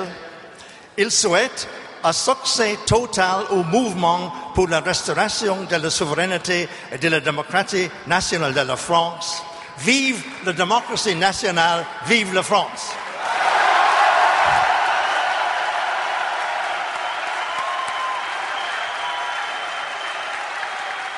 Merci au soutien de l'Irlande avec monsieur Antoine Gouglan, universitaire. Brian Denis, je vous laisse la parole. Brian Denis, bien sûr, vient d'Angleterre. Il est syndicaliste britannique à la tête du Trade Unionist Against the European Union. Euh, bonsoir. Euh, en Grande-Bretagne, euh, nous avons voté pour le Brexit.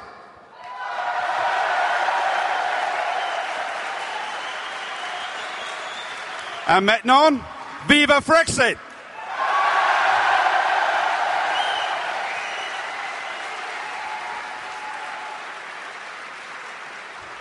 But it is also only four days from the historic invoking of Article 50, which will begin the process of taking Britain out of the European Union.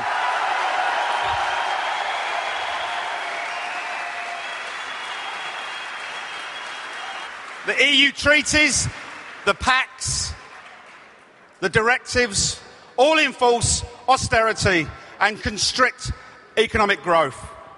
These policies have pushed down investment, productivity and living standards and forced up unemployment, debt and equality. The Eurozone is no bigger in 2015 than it was in 2008. The EU is now as a world economic black spot that is even inflicting economic genocide on countries such as Greece. Nine months ago, British voters shocked the world by voting for Brexit. And in doing so, they rejected the corporate globalisation agenda that has already, already destroyed so many industries, driven down wages, and destroyed countless lives.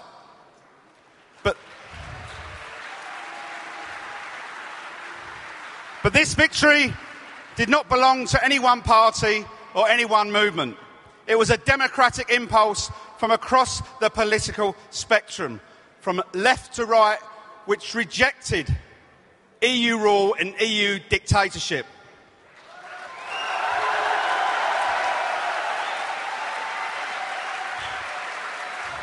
And we don't want deals. We don't want deals like TTIP, which want to hand even greater powers to the richest people in the world. The people are now demanding the right to self determination and sovereignty that is enshrined in the United Nations Charter.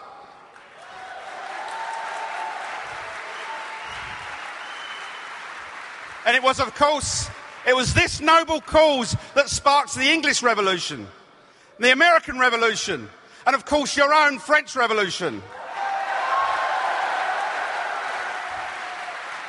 This could be the start of a Europe-wide phenomenon as more and more people realise that the EU is a prison house of nations in which real democracy cannot exist.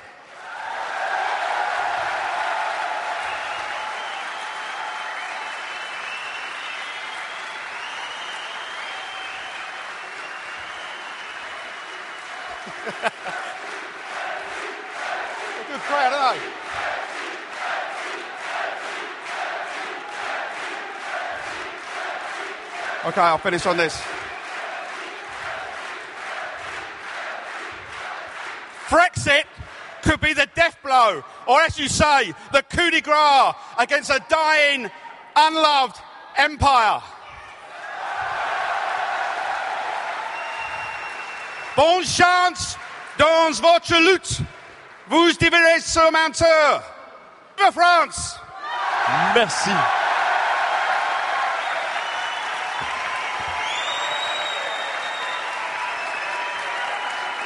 Avant de passer à la prochaine interview, je vous propose juste un moment de regarder un petit vidéo de ce qui se passe à Londres, un reportage fait par nos expatriés. D'abord la campagne Brexit. Je dois dire quand même au passage que je suis très pro-européen. Je travaille en six langues, je travaille sur la globalisation. Mais quand je dis pro-européen, je ne veux pas dire ce modèle d'Europe. Bien qu'étant pro-européen, je suis tout à fait pour les positions de François Asselineau. C'était un, un référendum vraiment, vraiment clivant, qui causait beaucoup de, de friction entre, entre amis qui, avaient- qui étaient pour ou contre, et euh, une diabolisation très forte de, de ceux qui, qui étaient pour le Brexit. L'UPR, c'est un projet, c'est très précis, c'est très simple. Il faut sortir de l'euro, de l'Union européenne et de l'OTAN. C'est le bon projet, c'est la vérité. En restant dans l'Union européenne, dans l'euro et dans l'OTAN, tous les autres projets, de toute façon, vont, vont chuter. On a constaté sur le terrain, euh, contrairement à ce qu'on a voulu nous faire croire, j'ai vraiment remarqué que la xénophobie n'était vraiment pas la, motivation première. La chose sur laquelle on insistait vraiment, c'était la, la- démocratie. C'était vraiment euh, une envie de liberté, de, vraiment de, prendre son destin en main. Moi, ce qui m'a vraiment frappé, euh, parce que donc j'ai assisté à toute la, campagne euh, pour le, au moment du Brexit, j'ai l'impression que les médias français refusent même, enfin l'idée même d'avoir un, débat. Je pense que le débat qui a eu lieu au moment du Brexit n'aurait même pas pu avoir lieu en France. Ça aurait été inimaginable. Les médias ne sont pas aussi libres et qu'ils sont plus tenus par la finance, par des milieux d'influence. Euh, c'est assez navrant, mais euh, c'est ce que j'ai vraiment constaté. La réalité, je dirais, des opinions sur le Brexit était bien loin de ce que, les médias véhiculaient, vu que vous avez des gens de toutes origines, y compris d'origine euh, de l'Union européenne, qui étaient favorables au Brexit, en réalité. La situation politique en France, elle est préoccupante, pour le, moins. On sent depuis l'étranger, et d'ailleurs les Anglais le perçoivent également, le désordre politique qui s'est installé en France. Je vois à travers l'UPR déjà que la relève est en, marche, qu'il y a un mouvement populaire qui se met en place, et que, que rien n'arrêtera, je pense. Aller à un séminaire, je dirais un séminaire, une conférence, une session avec euh, Asselineau, c'est autre chose. Ce sont des présentations fleuves qui nous éduquent. Et ces arguments nous éduquent et nous avons besoin de commencer à penser de façon différente. Et pour penser différemment, nous avons besoin de comprendre la complexité, ce que lui fait très bien. Merci à tous. Grâce à vous, l'UPR fête ses 10 ans, le 25 mars 2017. amis anglais qui nous ont devancé, les expatriés qui parlent du Brexit et bientôt pour nous le Brexit, le Frexit. Je vais accueillir maintenant, s'il vous plaît, Jenny Personen, représentante du Parti de l'indépendance de Finlande. Bonjour.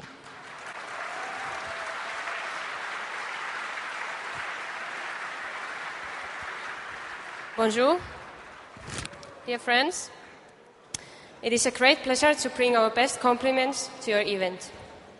I want to say our event because we are living in an era where we need even more shared effort in front of many threats. We are united in many opinions. One of them is that only one who is in control of himself can cooperate with others. Only on this basis, we can build sustainable human development in the society, ecology, political security, and economy. EU has sold us a dangerous thought that the Union is all about international cooperation, peace and well-being. However, even more of us are seeing that it's all about subordination.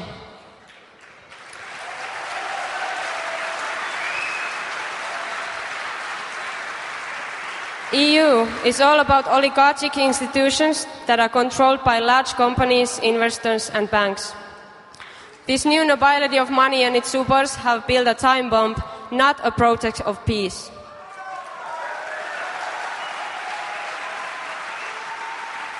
It is not just the EU, it is the prevalent economic system.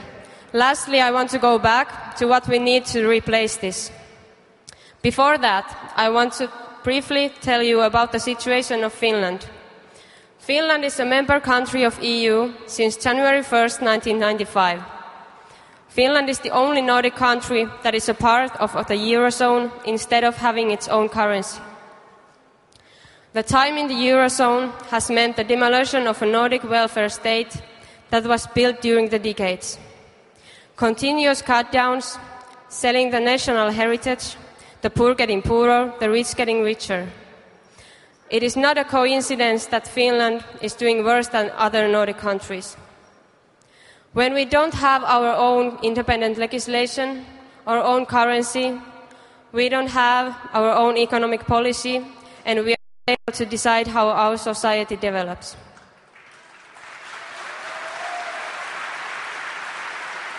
The situation has remained stable for long. The military alliance development is happening to Finland through the EU and NATO, as also directly through USA. The political and economic elite of Finland has carried out these vast decisions and, with the assistance of mainstream media, made them look democratic. In fact, they were made by breaking the constitution of Finland and without, through civil, without a true civil dialogue.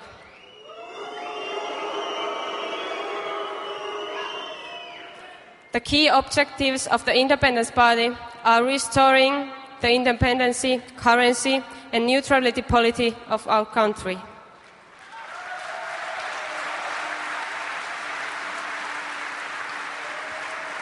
The state independency as the basis of well being and real democracy that applies to all. Thank you very much.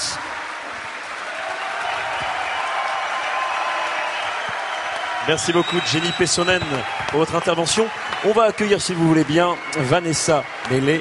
Je vous fais venir jusqu'à la tribune. Vous êtes britannique, vous parlez très bien le français, je crois. Oui, je vais parler en français. On vous écoute. Vraiment, il faut dire que vous donnez euh, autant d'espoir que vraiment, euh, je suis vraiment très émotionnelle. Je vais essayer de vous parler.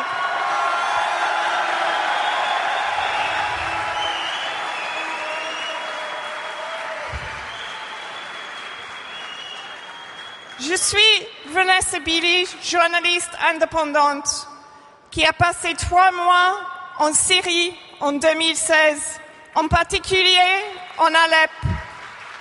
J'étais à Alep. Merci pour la Syrie.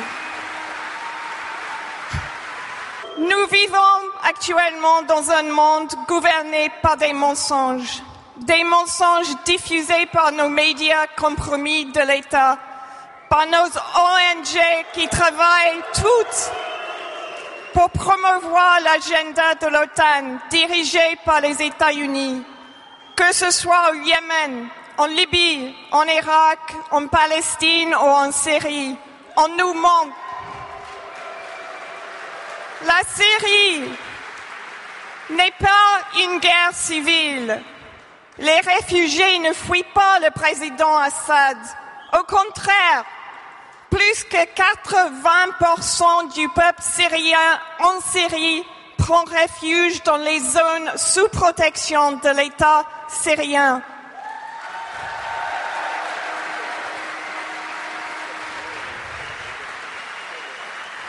C'est une sale guerre contre la Syrie menée par l'OTAN, objectif comme toujours, changement de régime, comme en Irak et comme en Libye. Le peuple syrien est soumis à la misère et au terrorisme par les États-Unis et l'OTAN, alliés aux États du Golfe et à Israël. Le terrorisme que la France, entre autres, arme, finance et appelle les rebelles, la France impose des sanctions économiques qui ne touchent pas le gouvernement syrien, ils touchent que le peuple syrien. C'est une forme de terrorisme économique. Ils assurent la destruction des infrastructures essentielles comme les hôpitaux, les écoles qui traitent les enfants en Syrie. À côté du terrorisme militant, les sanctions assurent la déstabilisation d'une nation souveraine. La France et d'autres États de l'OTAN commettent des crimes suprêmes contre l'humanité en Syrie sous le prétexte humanitaire. Ce prétexte est faux. Je ressens profondément et je prie de tout mon cœur pour les familles qui ont perdu leurs proches il y a deux jours à Londres. Mais il faut essayer de rappeler que la France, les États-Unis, le Royaume-Uni, l'OTAN a été la racine des souffrances incalculables dans le monde entier pendant des siècles, culminant dans le bain de sang en Syrie, le génocide en Yémen et le violent viol et l'abus d'autres nations, y compris la Palestine. Il est temps, il est temps avec M. Asselineau, avec vous tous, de traiter la cause et non les symptômes, de se lever contre ceux qui ont apporté cet enfer sur la terre.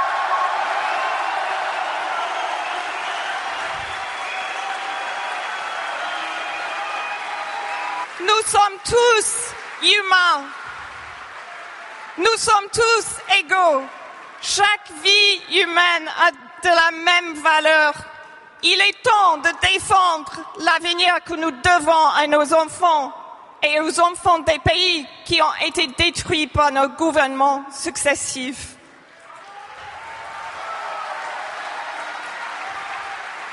Et avec vous, je vois enfin que c'est possible. Vous m'avez donné de l'espoir. Merci.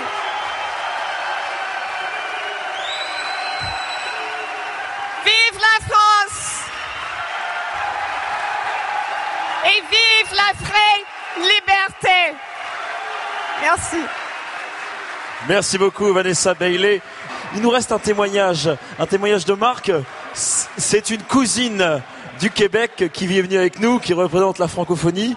Elle a passé un an, vous la connaissez, elle a fait des lives sur UPR et elle a cherché surtout les signatures auprès des maires de France. Je vous demande d'accueillir Manon Chevalier. Amis français, chers cousins.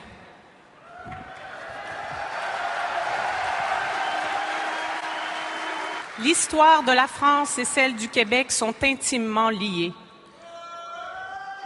Nous sommes cousins, liés par l'histoire, liés par des valeurs, mais avant tout liés par le cœur. Une question m'a souvent été posée.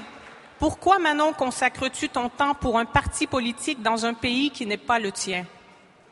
Permettez-moi d'esquisser brièvement les grandes lignes de ce cheminement au terme duquel ma raison se tut et mon cœur s'exprima.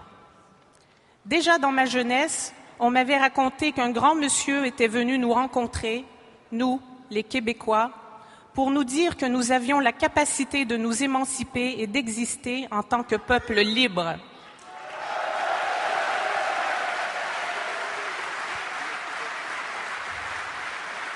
Comme pour beaucoup de Québécois, mon inconscient était déjà imprégné par le magistral Vive le Québec libre de Charles de Gaulle du 24 juillet 1967 à Montréal.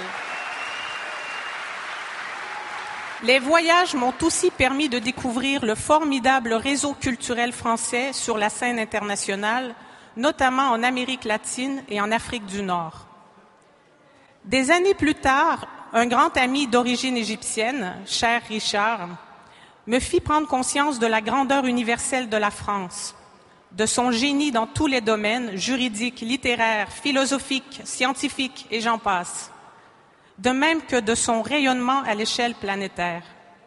En tant que Québécoise, j'éprouve une immense fierté d'être née dans une culture dont les valeurs de liberté, d'égalité et de fraternité perdurent contre vents et marées.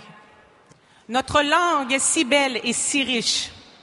J'ai envie d'interpeller mes compatriotes québécois et nos amis francophones en leur disant Personne n'a le droit d'abandonner un héritage universel si prolifique et notre mission première devrait être la défense de la langue française.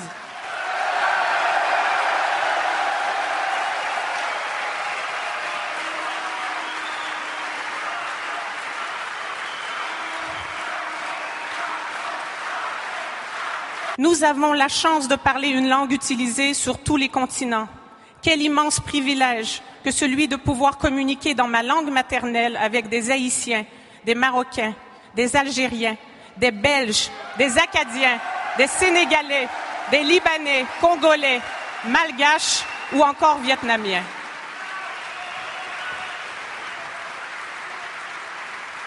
J'ai ici le sentiment de participer à un événement historique sans précédent. Comme l'a dit M. Asselineau, j'ai espoir que si la France se relève de cet esprit d'abandon et redevient la France, elle inspirera les autres pays dans sa mission universelle.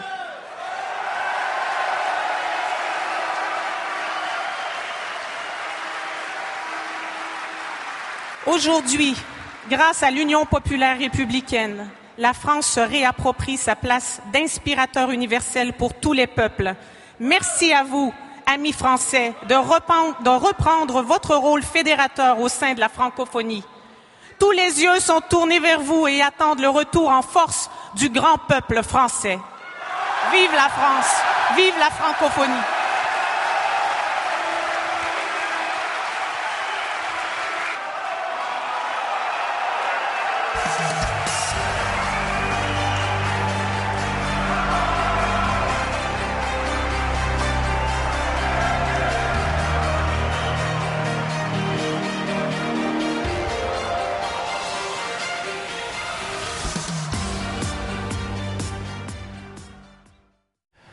Un grand merci Manon hein, pour ce, pour ce beau témoignage. Euh, je pense que nous avons tous, tous été émus et on ressent vraiment le lien avec, euh, avec, le, avec le Québec, ce lien, ce lien historique. Je voudrais revenir sur un point, sur le, discours de, Brian Denny, euh, donc, qui est un syndicaliste britannique de gauche, pour vous rappeler qu'aujourd'hui, en fait, c'est le jour où Theresa May, le Premier ministre euh, britannique a décidé de mettre en œuvre l'article 50 du traité de l'Union européenne et euh, en soutien aux, en soutien aux Britanniques qui vont, euh, qui vont quitter l'Union européenne avant nous, nous lançons une, nous lançons une campagne qui va s'appeler 50 films de témoignages pour l'article 50. En quoi ça consiste? En fait, nous allons diffuser pendant 50 heures un film toutes les heures, un film de témoignage, de soutien, un film de témoignage sur l'UPR, sur Asselineau, sur le Frexit, sur ce projet que nous avons tous en commun de sortir de l'Union européenne. À cet effet, je vais vous demander de faire des vidéos, des, vidéos de témoignages que vous pourrez nous envoyer à l'adresse vidéo at upr.fr. Le lien doit s'afficher quelque part. Donc euh, pendant ce, envoyez-nous vos, témoignages, envoyez-nous vos vidéos. Nous allons euh, pendant 50 heures présenter une vidéo témoignage toutes les heures. Il nous faut des vidéos témoignages. Envoyez, envoyez. Et je pense que nous arrivons euh, bientôt à la fin de cette, cette soirée qui, commémore ce qui s'est passé euh, samedi dernier. On a l'impression que c'était il y a des semaines, mais non, c'était il y a quelques jours. Nous, allons, nous avons fini avec la table ronde sur, euh, sur nos amis étrangers. Et maintenant, nous allons écouter euh, François Asselineau, le président fondateur de l'Union populaire républicaine, voir l'intégralité de son discours. Donc c'est 1h56 de discours, nous n'avons pas fait de, de, coupe, contrairement aux autres vidéos, parce que c'était trop long. Je rappelle d'ailleurs à ce sujet que vous pouvez voir l'intégralité du 25 mars sur la chaîne YouTube, sur upr.fr et puis sur Facebook. Donc euh, maintenant, place au président. On se voit dans 1h56 très exactement.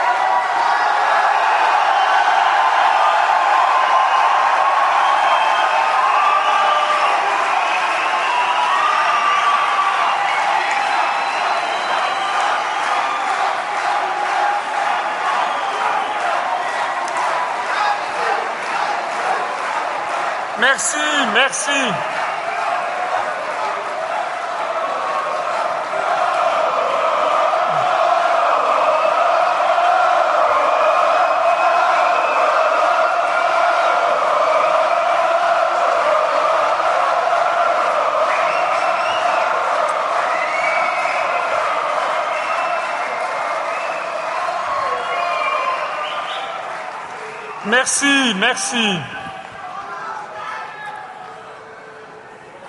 Merci.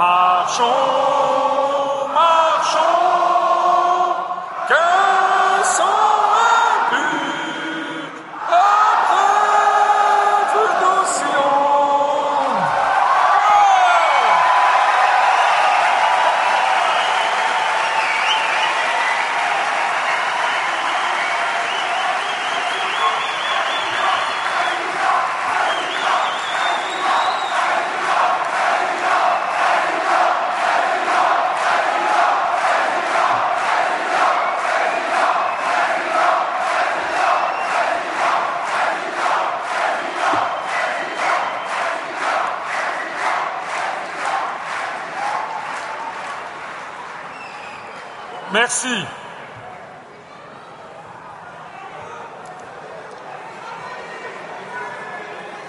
Je vais pas pouvoir parler.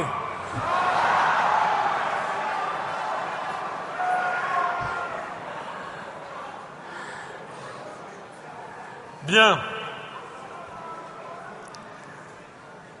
D'après ce que l'on m'a dit, euh,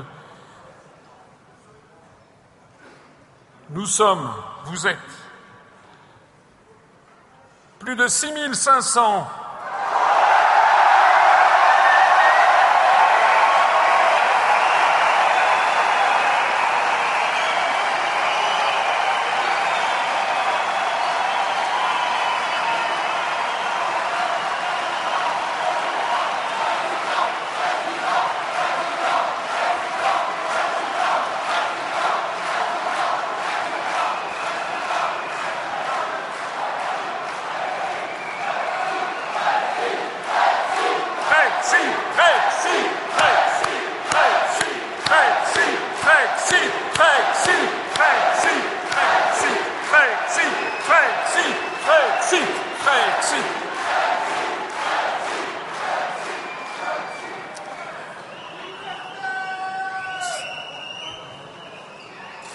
Vous dire toute la vérité, j'attendais un peu moins de monde.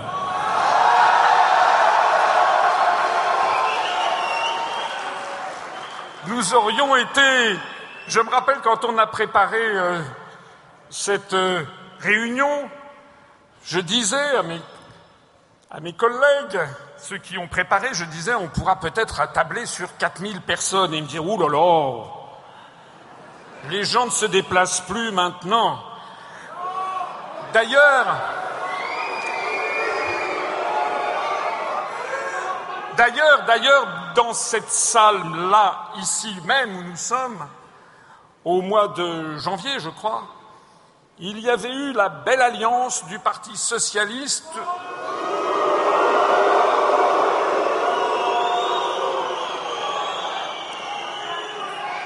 Il y avait euh, les deux tiers de l'espace qui étaient entièrement vides.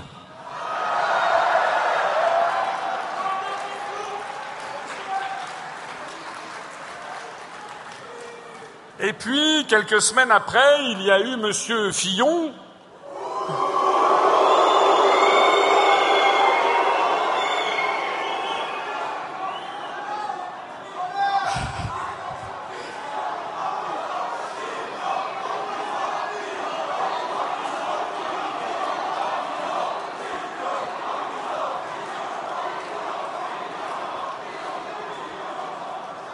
on m'a dit qu'il n'avait pas fait autant de monde que nous d'ailleurs.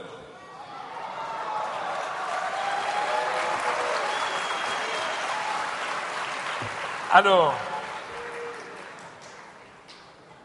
tout d'abord un immense merci.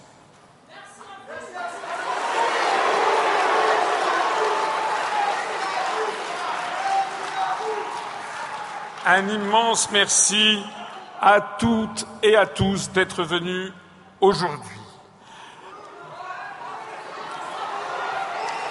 Un immense, un immense merci également à toutes celles et à tous ceux qui, parce qu'ils sont malades, qu'ils sont alités, ou qu'ils sont au travail, ou qu'ils habitent trop loin, ou qu'ils n'avaient pas suffisamment d'argent pour faire le déplacement, à toutes celles et à tous ceux qui nous regardent en ce moment et à toutes celles et à tous ceux qui nous ont envoyé des messages d'encouragement en disant je ne peux malheureusement pas venir, mais je suis de tout cœur avec vous.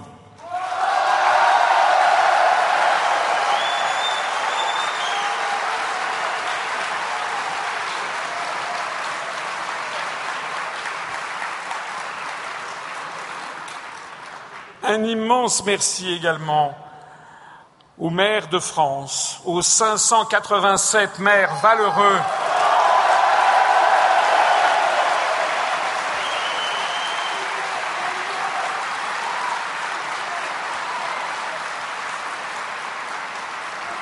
Qui ont bien voulu, qui ont bien voulu parrainer ma candidature à l'élection présidentielle, même même et peut-être surtout à ceux qui, lorsqu'on les a rencontrés, ont dit Mais monsieur Asselineau, je n'en ai jamais entendu parler. Merci à tous ces maires et à ceux d'entre eux d'ailleurs qui ont fait le déplacement et que je salue d'avoir fait le déplacement.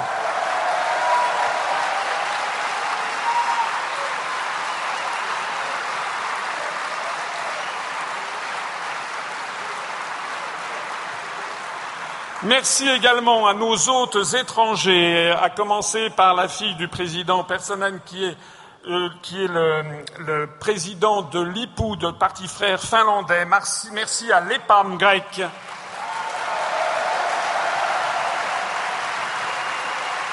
Merci à Brian Denny, venu du Royaume-Uni. Merci à Anthony Coglan. Merci à tous ceux qui sont venus de l'étranger. Merci à Vanessa Bellet, merci à Manon Chevalier. Merci au soutien du Québec et des Canadiens français.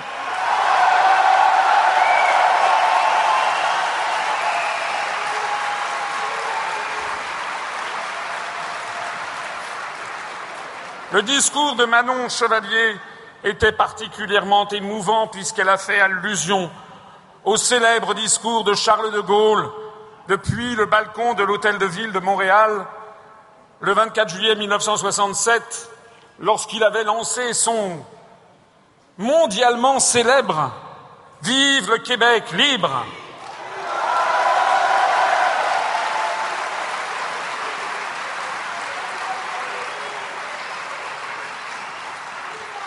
Dans ce discours, dans ce discours, Charles de Gaulle avait dit qu'il était frappé de voir, au cours de son parcours, où il avait repris le chemin du roi qui longeait de Québec à Montréal, il a dit qu'il avait été frappé par l'atmosphère qui l'accueillait en disant qu'il ressentait la même atmosphère que pour la libération. Eh bien, je pense que nous avons ce soir, nous aussi, le début d'une atmosphère de libération.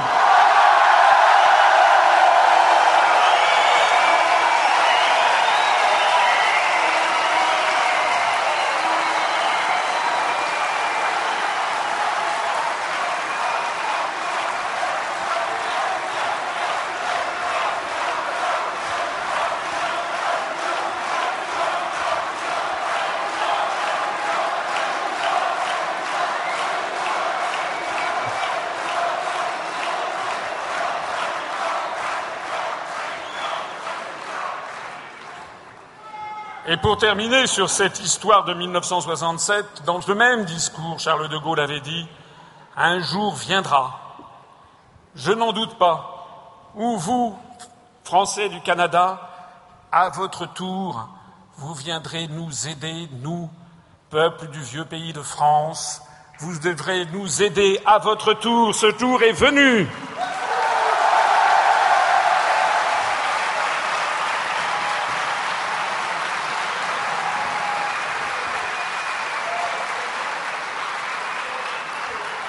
Alors aujourd'hui est un jour de fête. Aujourd'hui, c'est un jour de fête pour ce mouvement politique que j'ai créé.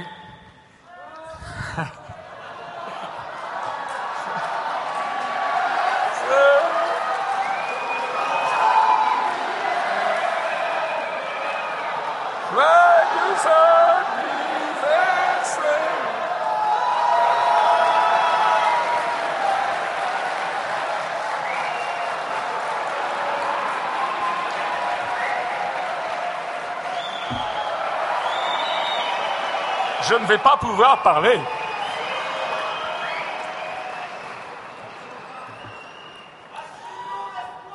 Ce jour, il y a dix ans, jour pour jour, c'était un dimanche pluvieux.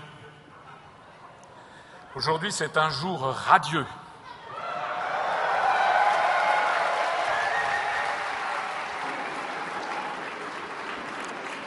Il y a dix ans, jour pour jour, dans le gymnase de la Porte Pouchet, dans le 17e arrondissement de Paris, j'avais lancé un mouvement politique où il y avait à peu près une quarantaine de personnes qui étaient venues, parmi lesquelles des amis qui étaient venus pour faire un petit peu masse, et puis quelques braves quand même.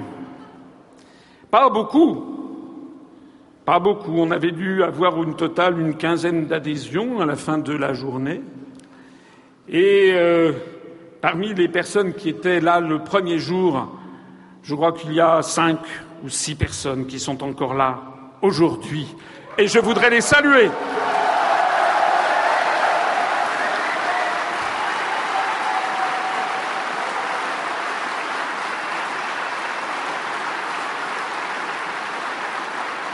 Notamment, je voudrais saluer Geneviève Blache, Nicolas Tervert, Christina Hanot, dont je sais qu'ils ont fait le déplacement, et également peut-être ceux qui ne l'ont pas fait que j'oublie et que je remercie du fond du cœur parce que ça n'était pas évident d'être présent le 25 mars 2007 et pour lancer un parti politique nouveau. Une célébrité du monde politique m'avait dit Je ne viendrai pas à votre congrès parce que vous n'arriverez à rien.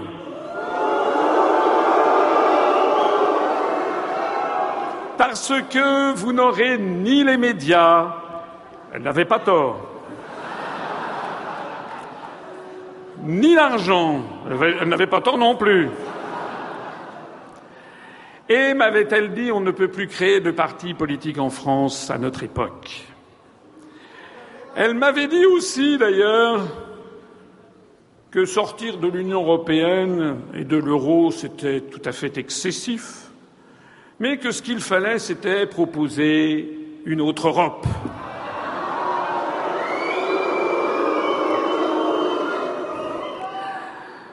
Alors, dix ans après, ben, où en sommes-nous dix ans après? Nous en sommes avec un mouvement en progression exponentielle depuis sa création il y a dix ans. Ici, c'est le nombre, le pourcentage, le nombre d'adhérents en fin d'année à la fin de chacune de ces années.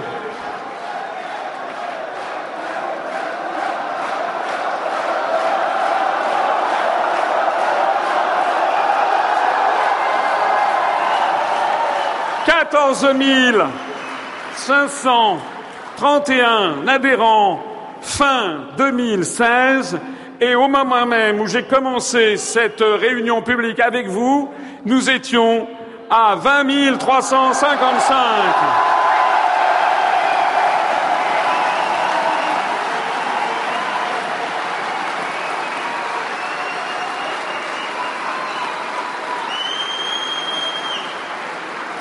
Eh oui, mes amis,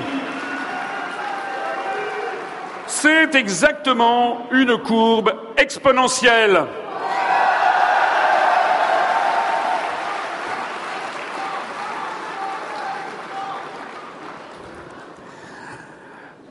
Quelques chiffres sur notre mouvement, sur votre mouvement.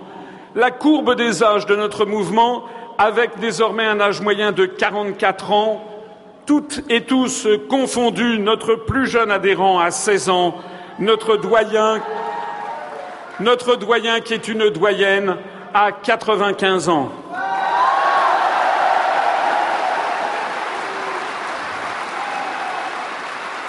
Si nous comparons cette courbe des âges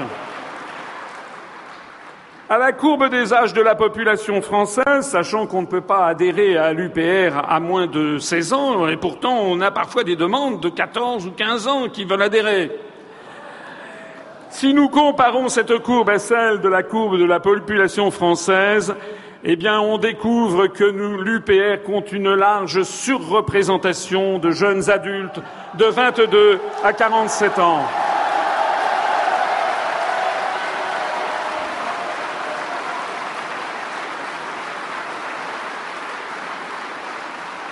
Parce que n'en déplaise aux européistes, L'avenir nous appartient parce que nous ne sommes pas un mouvement ringard, nous sommes un mouvement de jeunes et tous les observateurs qui nous voient disent Mais c'est pas possible, vous avez beaucoup de jeunes.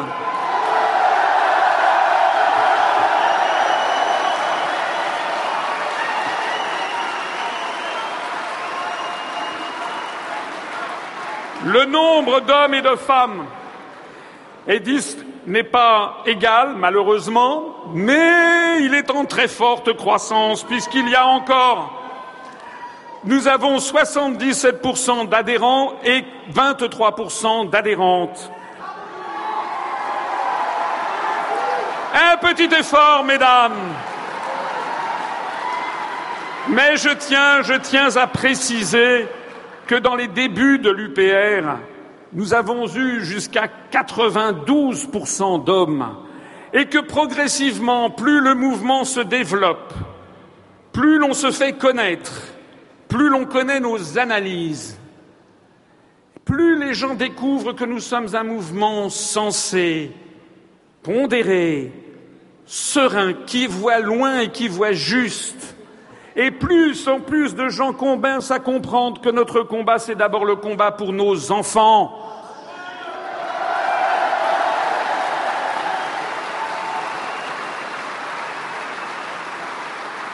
pour nos petits-enfants.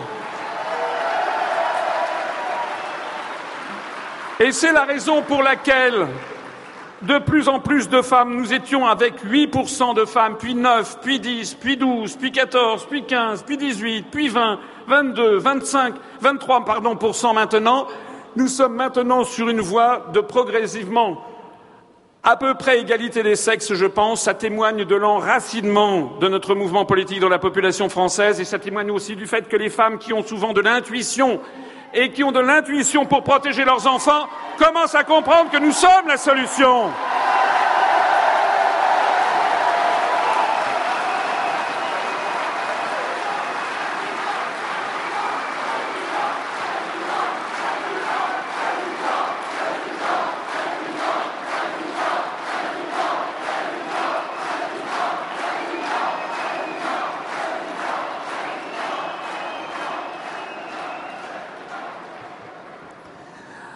Ça, c'est le camembert des régions françaises. Alors vous allez les regarder, je ne vais pas vous les commenter, sachez quand même que nous avons 22% de nos adhérents qui sont en Île-de-France,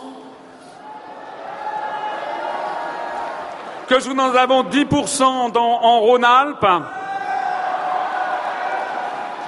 Et je remercie et félicite tous ceux qui sont venus de ces différentes régions, 8% en Provence-Alpes-Côte d'Azur, 5% en Languedoc-Roussillon, 4% dans les pays de la Loire, 4,3% en Bretagne, 3,5% dans le Nord-Pas-de-Calais,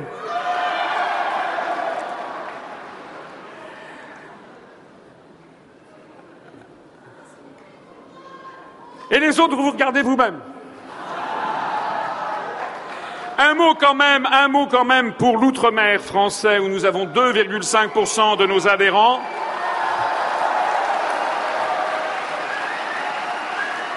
Et je salue, j'en profite pour saluer les quelques 240 adhérents que nous avons maintenant à l'île de la Réunion, et où nous sommes retransmis en ce moment en direct, où ils nous suivent. Bonjour à vous, Français de l'île de la Réunion. Notre réunion sera également retransmise avec quelques heures de différé pour tenir compte du décalage horaire en Polynésie française et en Nouvelle-Calédonie. Et bien entendu dans les départements de la Caraïbe.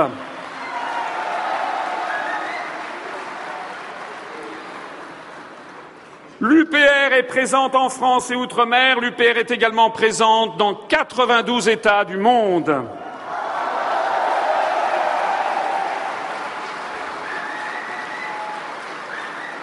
J'en profite pour remercier du fond du cœur tous les Français expatriés. Ils sont plus de 1250 Français expatriés dans les États qui sont ici mentionnés et qui nous sont fait parvenir pour un certain nombre d'entre eux les petites vidéos de soutien que vous avez dû voir pendant cette journée.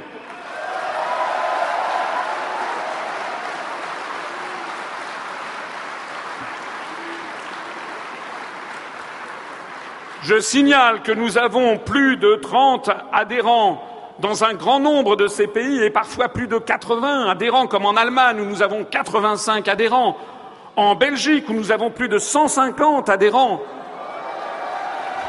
au Royaume-Uni où nous avons également plus de 100 adhérents, en Suisse où nous avons 130 adhérents.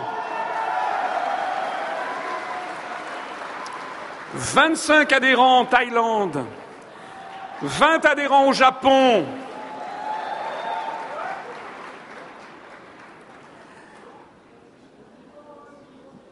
Et même plus de 60 adhérents expatriés, parfois depuis des années, aux États-Unis d'Amérique.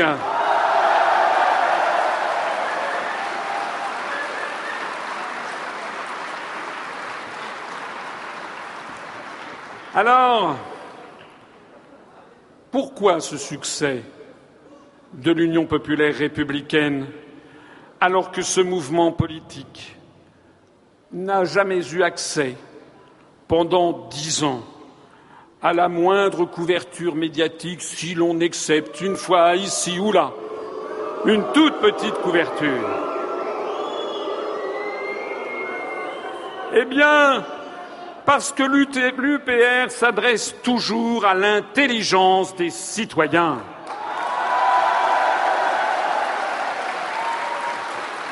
En analysant l'histoire et les événements, en ne se laissant jamais intimider par les manœuvres d'intimidation de ceux qui ne voudraient pas que l'on parle.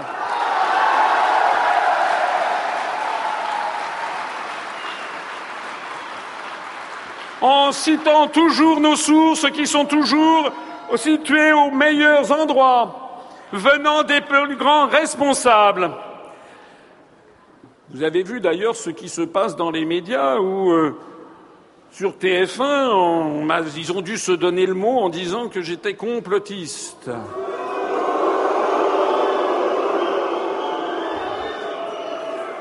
Et lorsque j'ai commencé, parce que j'avais dit que la CIA avait été financée, avait financé l'Union européenne, lorsque j'avais dit ça, on m'a traité de complotiste. Eh bien, eh bien, vous l'avez vu, j'ai sorti le magazine Historia de 2003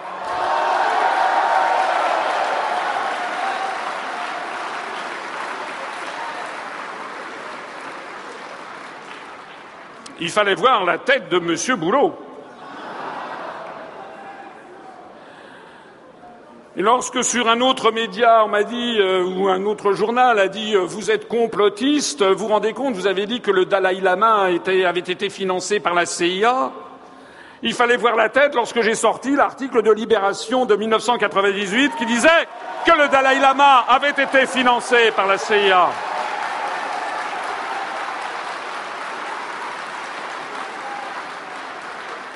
Eh bien, que cela plaise ou ne plaise pas, je continuerai à dire la vérité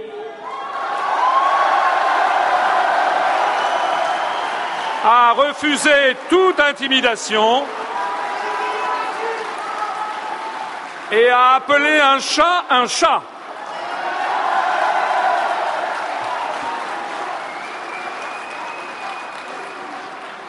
Parce que l'UPR s'adresse toujours à l'intelligence des citoyens en décortiquant le contenu des traités.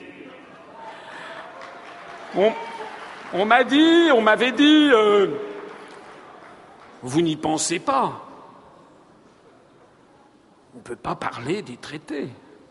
Vous n'allez quand même pas citer des articles des traités devant une foule. Les Français sont dévots, m'avait-on dit. Eh bien non, la bonne nouvelle de ce soir, c'est que les Français ne sont pas des veaux.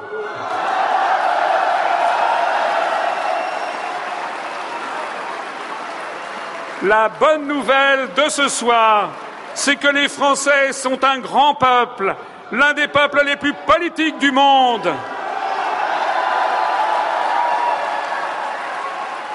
Et lorsqu'on explique aux Français avec affection et même, je pourrais le dire, avec amour à ses compatriotes ce qui se passe pour de bon, eh bien les Français réagissent et se redressent.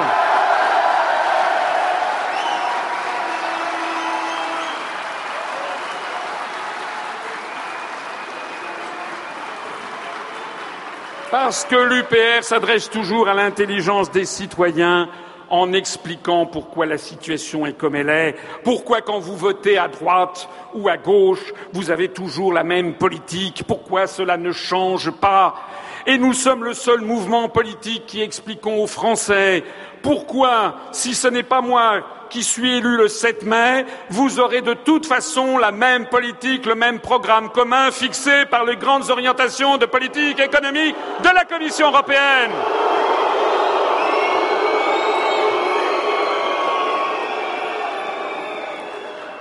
Mais rassurez-vous, je compte bien être élu le 7 mai prochain.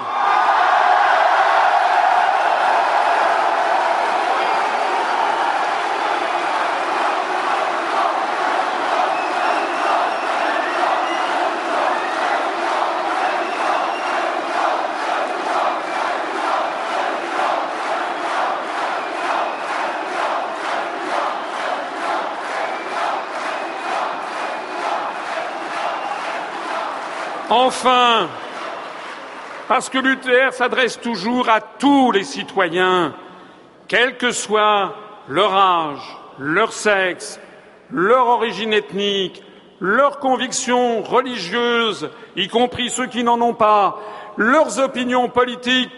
Il s'adresse, ce mouvement s'adresse à tout le monde, à toutes et à tous d'entre vous, parce que nous sommes tous français.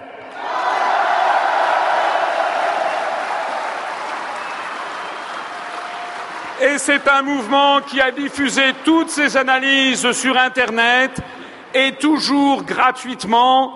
Je n'ai pas gagné le moindre sou avec l'UPR. Je suis au contraire maintenant obligé d'emprunter à ma banque pour, pour, joindre les deux bouts, parce que nous sommes en train de réhabiliter la véritable politique, celle qui est fondée sur l'affection et l'amour de ses concitoyens et sur le bénévolat de l'action politique.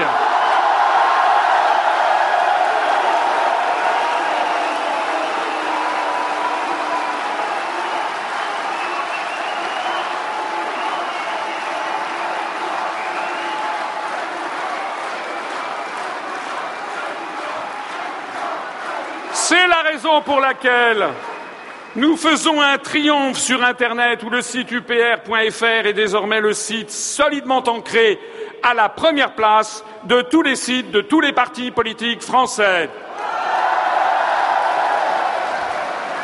C'est la raison pour laquelle nous venons de dépasser hier les 10 millions de vues sur notre seule chaîne YouTube officielle.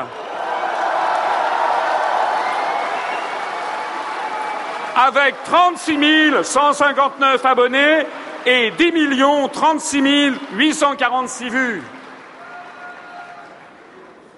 Je vais vous faire une confidence.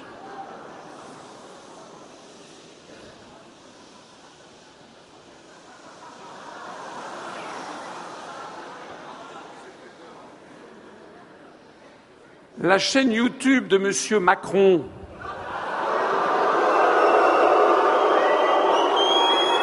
La chaîne YouTube de M. Macron fait 1 million 25 000 vues et 11 000 abonnés.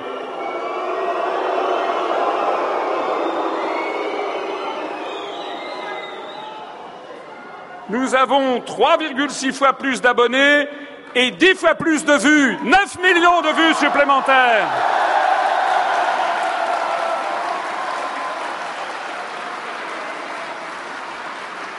Alors, quand je lis le dernier sondage publié avant-hier par Paris Match, qui donne 26% des voix à M. Macron et 0,0% à Asselineau, eh bien je rigole.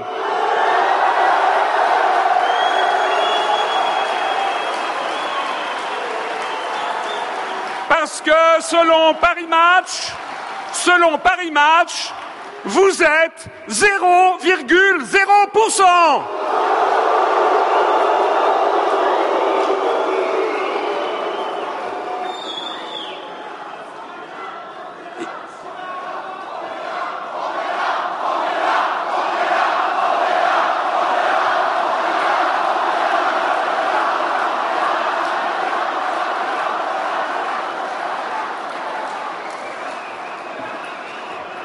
Il y en a qui vont avoir des surprises le soir du premier tour.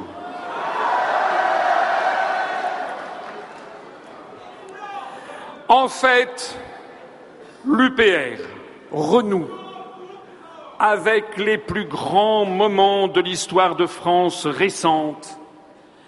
Et l'UPR pose les vrais débats. C'est pour cela que nous sommes une vague qui ne cesse d'enfler sans jamais aucune trace d'extrémisme, au contraire en portant toujours plus haut les valeurs de la République française.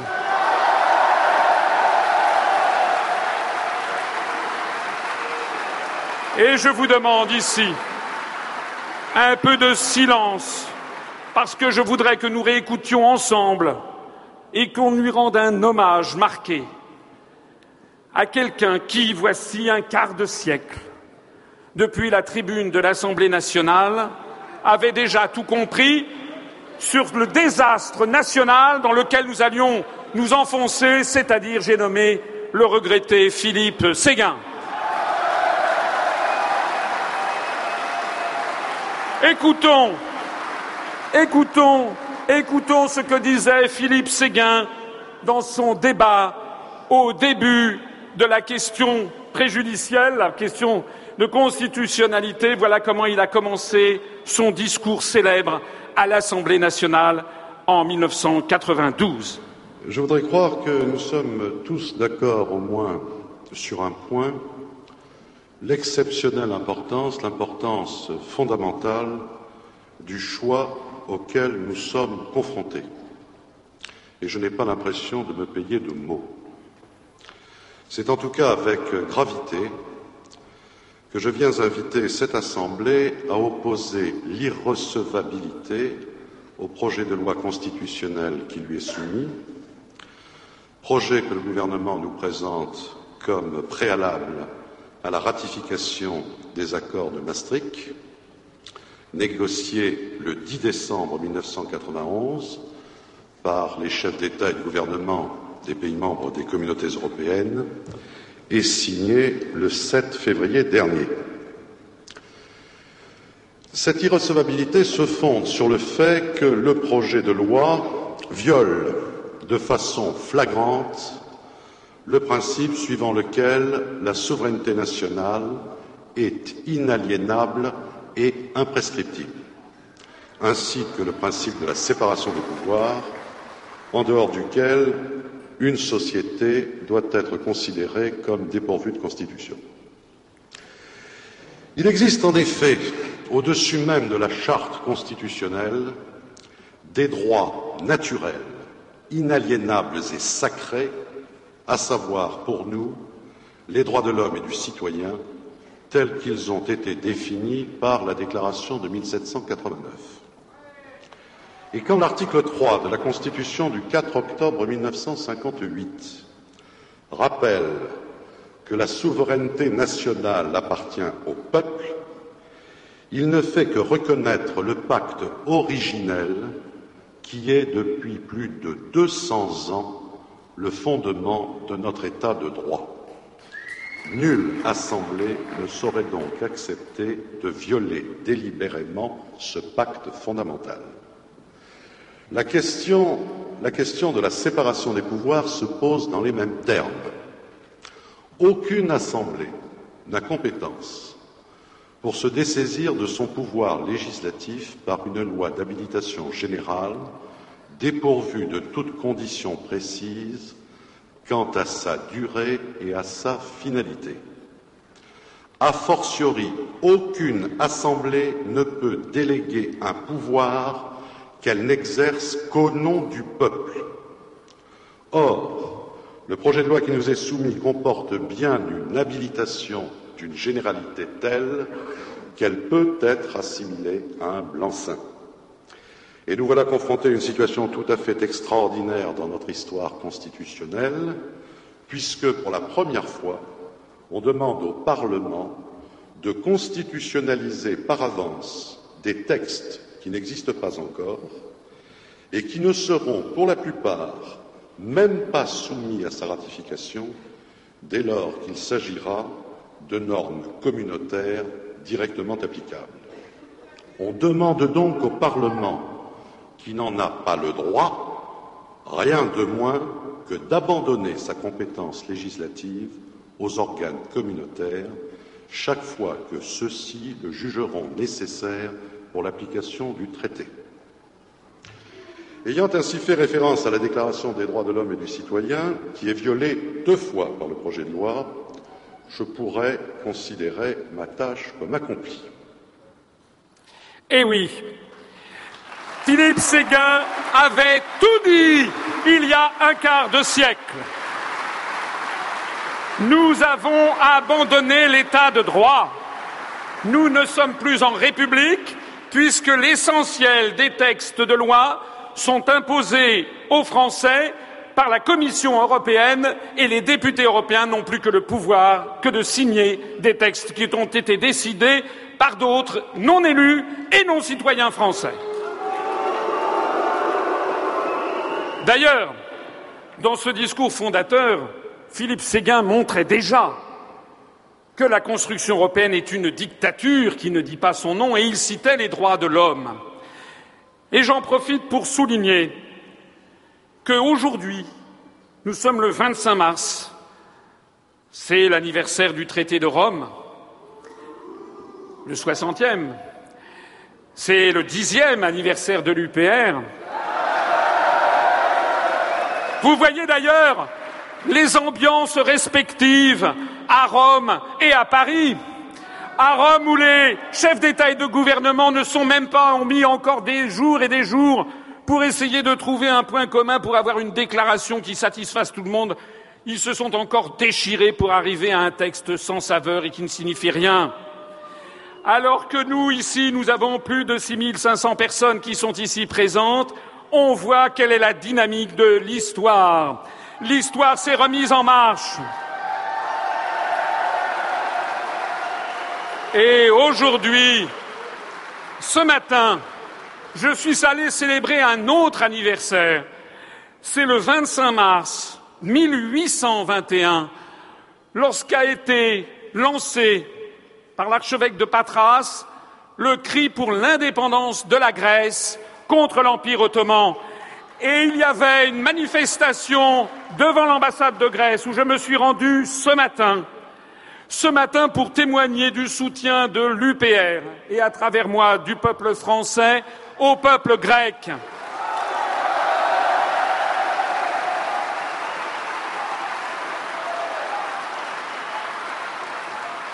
Parce que la Grèce est dans un état de plus en plus épouvantable. Ce n'est pas moi qui le dis, c'est le rapport de M. Juan Pablo Bohotlavski, expert indépendant auprès de l'ONU, qui a publié un rapport le 29 février 2016 sur les effets de la dette étrangère et des autres obligations financières sur la situation des droits de l'homme en Grèce et particulièrement des droits économiques, sociaux et culturels. Et nous, il est arrivé à cette conclusion que l'engrenage de la dette et des exigences du Fonds monétaire international, de la Commission européenne et de la Banque centrale européenne a conduit le peuple grec à être privé des droits de l'homme qui lui sont dus.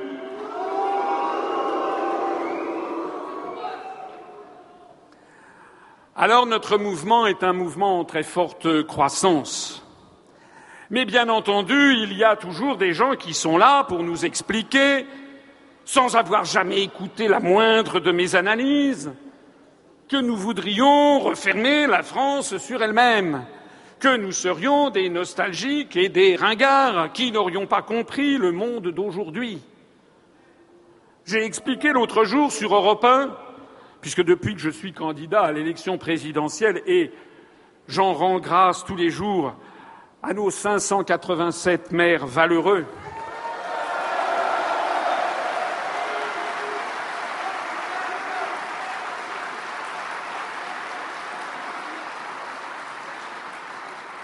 J'étais invité l'autre jour sur Europe 1 et on m'a fait cette remarque vous voulez que la France soit toute seule, vous voulez que la France soit refermée sur elle-même. D'ailleurs, je crois savoir qu'aujourd'hui,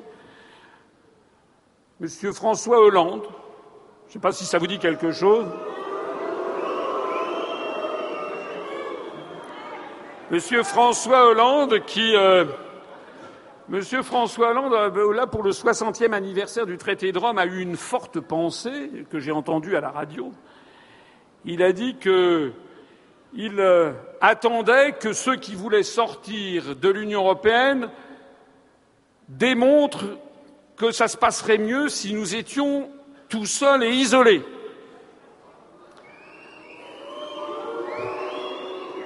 Moi, je ne demande qu'une chose, c'est de pouvoir le démontrer, mais encore faudrait-il que l'on me donne un petit peu plus que huit minutes à la télévision ou à la radio pour me demander, pour me poser toujours les mêmes questions, soit dit en passant. En attendant, c'est d'ailleurs assez cocasse de la part de M. Hollande qui, quelques jours auparavant, s'était rencontré avec Mme Merkel pour expliquer qu'il allait faire une Europe à deux vitesses en larguant un certain nombre de pays de l'Est qui, d'ailleurs, ont vivement protesté aujourd'hui. Donc il faudrait qu'il nous explique si plus on aime, mieux c'est, pourquoi est-ce qu'il voulait chasser des pays de l'Union européenne, ou du moins du premier siècle. Mais enfin, peu importe. L'autre jour, j'étais sur Europe 1, on me dit alors vous voulez isoler la France? J'ai dit mais pourquoi voulez-vous isoler la France? Ils me disent la France est beaucoup trop petite pour rester toute seule. Alors je dis euh, mais la Suisse, la Suisse, elle n'est pas dans l'Union européenne, elle n'est pas dans l'euro, elle n'est pas dans l'OTAN, elle se porte très bien, merci pour elle.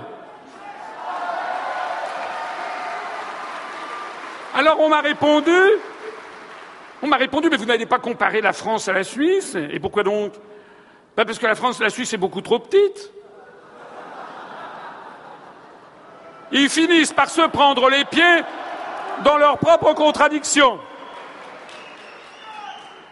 Alors j'ai quand même réussi à glisser un mot. J'ai dit, écoutez, d'après mes pointages, il y a 6686 traités bilatéraux ou multilatéraux qui lie la France au reste du monde, dont d'ailleurs 343, je crois, avec l'Allemagne, quelques 280 avec le Royaume-Uni, à peu près autant avec l'Italie, à peu près autant avec l'Espagne, et donc je faisais valoir que ce que je voulais, ce n'était pas faire sortir la France ni de l'ONU, ni du Fonds monétaire international, ni de l'UNESCO, ni de la Banque mondiale, ni de l'Agence internationale pour l'énergie atomique, ni d'Interpol, ni du traité sur le droit de la mer, ni du traité sur l'espace extra-atmosphérique, ni du traité de l'Antarctique, ni de l'Organisation mondiale du commerce, ni de l'Organisation mondiale de la santé. Attendez, j'en ai jusqu'à minuit hein, si je continue comme ça.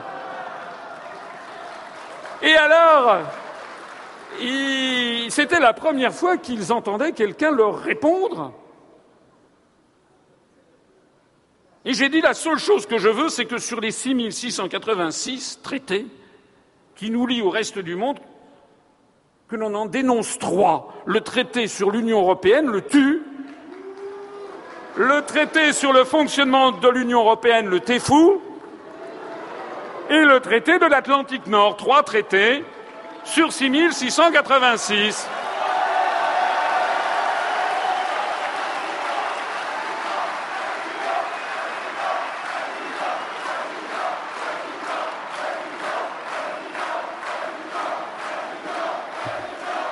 Alors, alors, ils ont changé de sujet. Mais le lendemain, il y a eu une rubrique d'une journaliste qui m'a un peu laissé sans voix, puisqu'en fait, elle avait téléphoné entre-temps au Quai d'Orsay. Elle est tombée à la direction des affaires juridiques et elle a demandé voilà, c'est européen, et je voudrais savoir combien de traités bilatéraux et multilatéraux existent entre la France et le reste du monde. Et elle a raconté ça donc au micro le lendemain. Et elle a dit Monsieur Asselineau a dit qu'il y avait 6686 traités. Donc le journaliste qui était avec elle lui dit alors, il avait raison, il avait tort? Et elle dit j'ai téléphoné et en fait, il y en a 6624. Et, il avait, et elle a quand même eu l'honnêteté de dire Monsieur Asselineau a raison.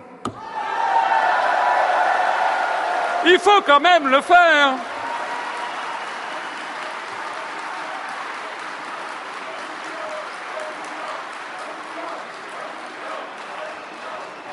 Ce que nous voulons, c'est évidemment pas de couper la France du reste du monde.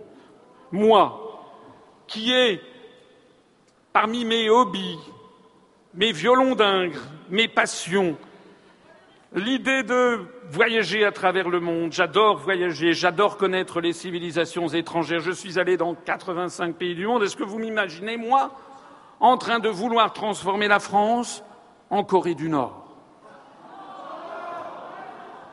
En réalité, ce que nous nous disons, c'est que la France doit développer des coopérations avec le monde entier, des coopérations internationales, comme le sont par exemple Airbus, Ariane Espace, qui n'ont rien à voir avec la construction européenne et qui ont tout à voir avec des coopérations internationales. L'autre jour aussi sur Europe 1, je faisais remarquer que l'Airbus A380, il y a 15 des 28 pays de l'Union européenne qui ne mettent même pas un rivet, même pas un clou, alors que dans l'Airbus A380, la part américaine est de 38% quand il est motorisé Pratt Whitney, alors qu'il y a une part japonaise, dix entreprises japonaises, des entreprises chinoises, malaisiennes, russes, mexicaines, indonésiennes, singapouriennes, et j'en passe, et c'est ça les coopérations internationales sur lesquelles nous voulons aller. Parce que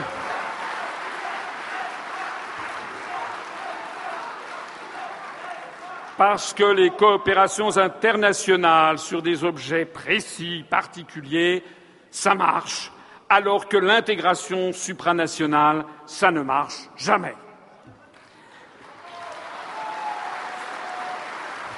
Pour me permettre, pour me permettre de souffler et de boire un petit peu d'eau, je vais me retrancher derrière quelqu'un que j'aime bien à citer, un peu trop peut-être, mais qui avait qui avait justement déjà tout compris sur les coopérations internationales et sur ce qu'il fallait penser de l'Europe.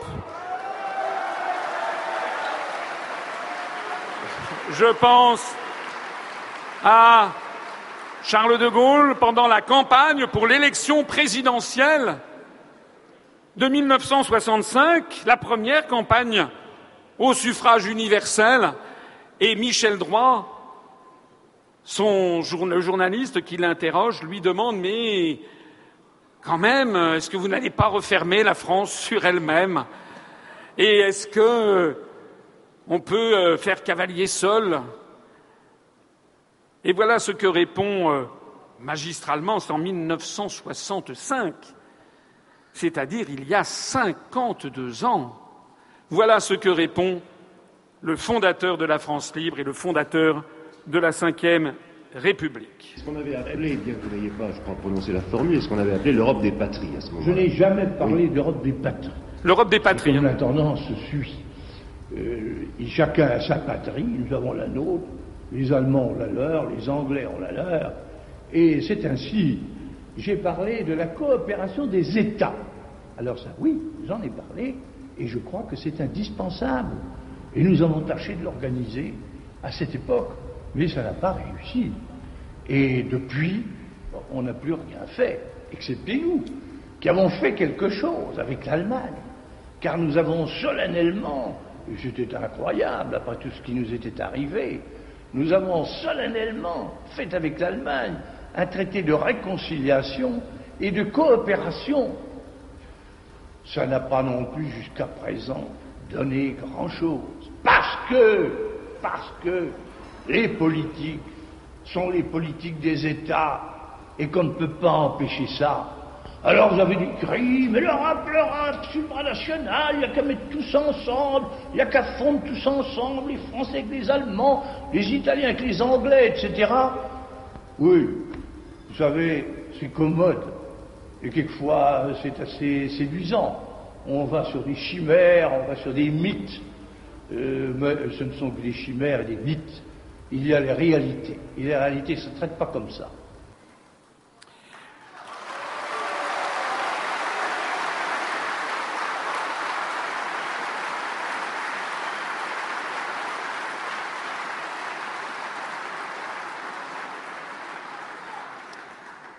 Alors, quand on ne sait plus nous attaquer sur cet aspect-là des choses, et quand effectivement la situation économique, sociale, diplomatique, militaire, culturelle, dans le domaine de la recherche, de l'éducation, en matière d'agriculture ou d'industrie, en matière de santé, quand dans tous les domaines en fait de l'activité humaine et de l'activité de l'État, la situation tourne au désastre, effectivement, les contradicteurs préfèrent ne pas parler du fond mais préfèrent trouver des attaques. Alors comme celle-ci ne marche pas, ben, il y a une autre attaque.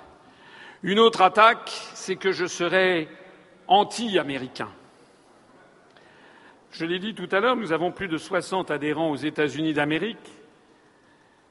Ce qui me rassure, c'est que en 1965, pendant la campagne pour l'élection présidentielle au suffrage universel, la première, eh bien, Charles de Gaulle était lui-même taxé d'être anti-américain.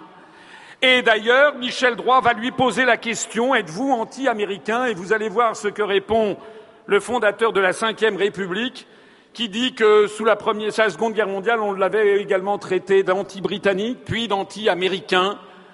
Et vous allez voir comment habilement il répond. C'était il y a 52 ans. Tendez un petit peu l'oreille parce que l'enregistrement n'est pas excellent, mais franchement, ça vaut la peine d'écouter ce que dit Charles de Gaulle. Je voudrais euh, vous poser la question suivante. On dit aussi très fréquemment que vous êtes anti-américain. Euh, vous avez une fois parlé d'hégémonie américaine. Les Américains ont mal pris cela. Ils ont considéré que c'était péjoratif. Et même beaucoup de Français considèrent que c'est péjoratif. Alors, est-ce que vous pourriez également là-dessus vous expliquer sur votre anti-américanisme? Vous savez, depuis que j'ai eu à une action nationale, c'est-à-dire depuis 1940, qui était en même temps une action internationale, je me suis toujours entendu traiter d'anti quelque chose. Je me rappelle avec ce pauvre Churchill, il me disait Vous êtes anti-britannique. C'était assez drôle, puisque j'étais actuellement, avec ceux qui m'entouraient, nous étions les seuls Français qui soyons restés à combattre aux côtés de l'Angleterre. Les Américains, après, ont dit Vous êtes anti-américains. Et alors, ils sont présentés en Afrique du Nord, sans vouloir que je vienne avec eux, à cause du fait qu'ils me considéraient comme anti-américain. Et là, les Français, qui étaient encore sous l'obédience de Vichy, leur ont tiré dessus par tous les bords. En réalité, qui a été l'allié des Américains de bout en bout, sinon la France de De Gaulle? Il n'y en avait pas eu d'autre. Et le cas échéant, si le malheur devait arriver et si la liberté du monde était en cause, qui serait automatiquement les meilleurs alliés de nature, sinon la France et les États-Unis, comme ils l'ont été souvent en pareil cas D'ailleurs, vous savez, moi je ne dis pas que les Américains sont anti-français. Et pourtant, alors, si c'est parce qu'ils ne nous ont pas toujours accompagnés qu'ils seraient anti-français, eh bien, ils ne nous ont pas toujours accompagnés. En 1914, que voulez-vous, nous étions en guerre contre Guillaume II les Américains n'étaient pas là. Ils sont arrivés en 1917 et ils ont fort bien fait, pour eux et pour tout le monde. En 1940, ils n'étaient pas là. Et nous avons été submergés par Hitler, et ce n'est qu'en 1941, parce que les Japonais ont coulé une partie de la flotte américaine à Pearl Harbor, que les États-Unis sont entrés dans la guerre. Loin de moi l'idée de méconnaître l'immense service qu'ils ont rendu à eux, au monde et à nous-mêmes, en entrant dans la guerre en 1917 et en entrant dans la guerre en 1941. Je le sais bien. Mais enfin, je ne dis pas qu'ils sont anti-français, parce qu'ils ne nous ont pas accompagnés toujours. Et ben, je ne suis pas anti-américain, parce qu'actuellement, je n'accompagne pas les Américains toujours. Et en particulier, par exemple, dans la politique qu'ils mènent en Asie. Je tout à sans arrêt que je ne les en approuve pas. Alors de là à dire que je suis anti-américain, je ne peux pas l'en empêcher. Mais vous voyez le fond des choses.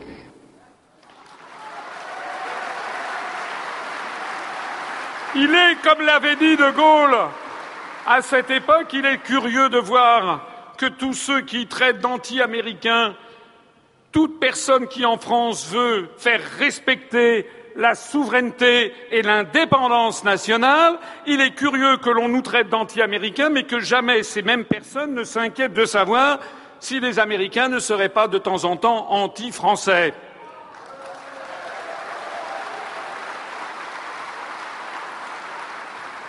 Nous touchons ici au cœur à la fois du combat de l'Union populaire républicaine et à la fois au cœur même de l'élection présidentielle.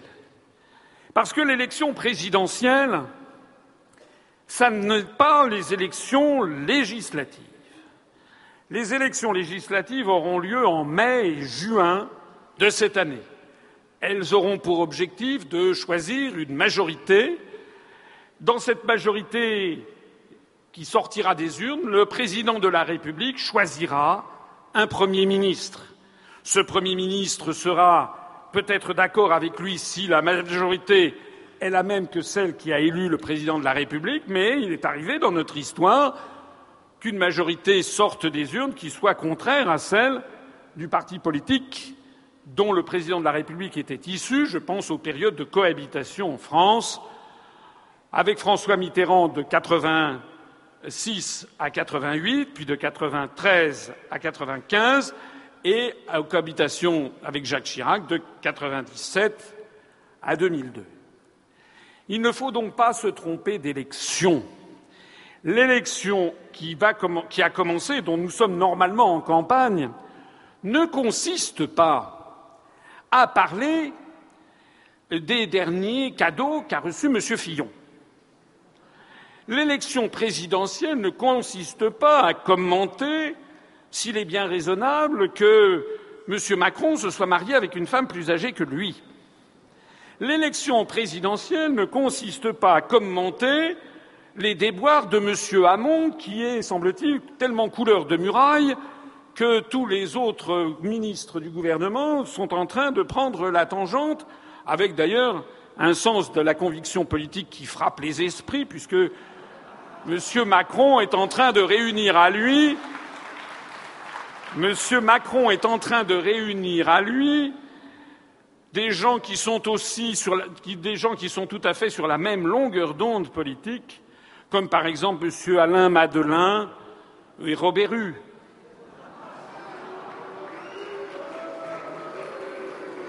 En réalité, M. Macron est un excellent indicateur pour savoir quels sont les caméléons de la vie politique française et les girouettes qui se précipitent comme des escargots après la pluie.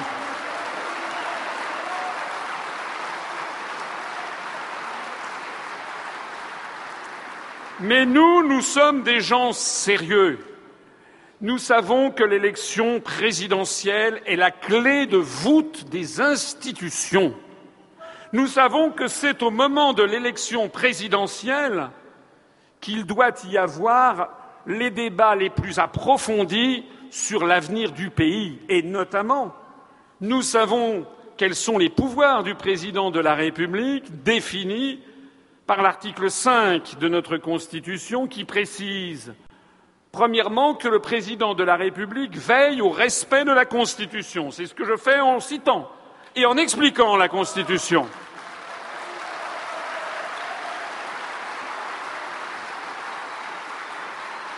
Deuxièmement, deuxièmement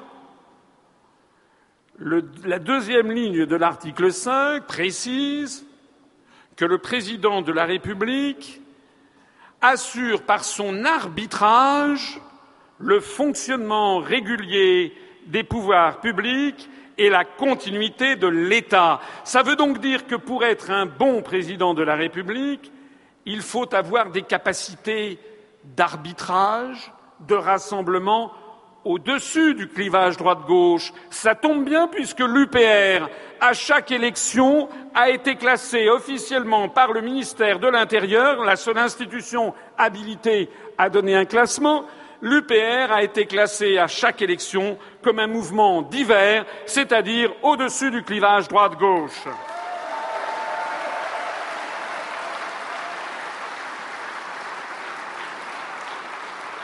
De vous à moi, vous imaginez vraiment Madame Le Pen pouvoir exercer des fonctions d'arbitrage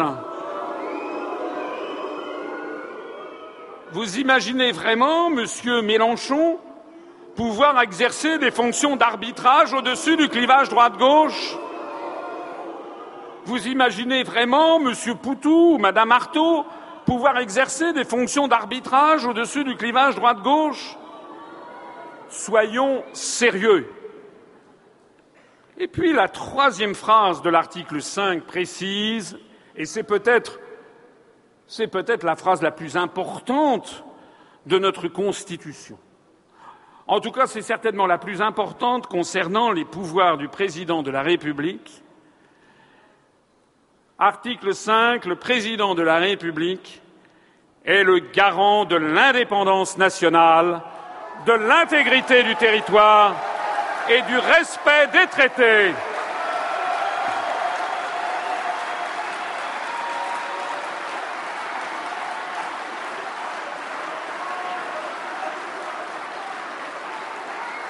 Alors, les autres, tous les autres, puisque tous les autres veulent rester dans l'Union européenne, même Madame Le Pen, même Monsieur Mélenchon, puisqu'ils proposent de renégocier des traités à la Saint-Glinglin sans prendre aucun engagement en matière de date et de délai, sans prendre aucun engagement quant au contenu des négociations qu'ils mèneraient.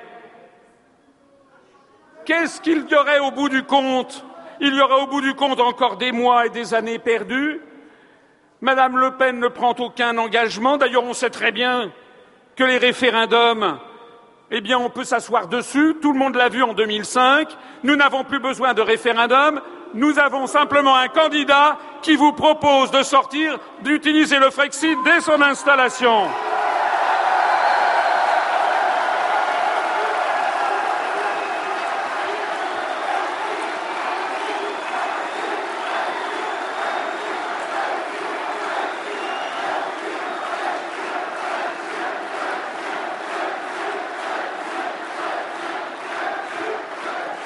À propos, à propos, il y a des journalistes qui régulièrement me posent la même question en me disant Mais alors, si vous êtes élu, euh, qu'est-ce que vous allez faire? Alors j'ai dit ben, Si je suis élu, je vais m'installer dans mon fauteuil à l'Élysée.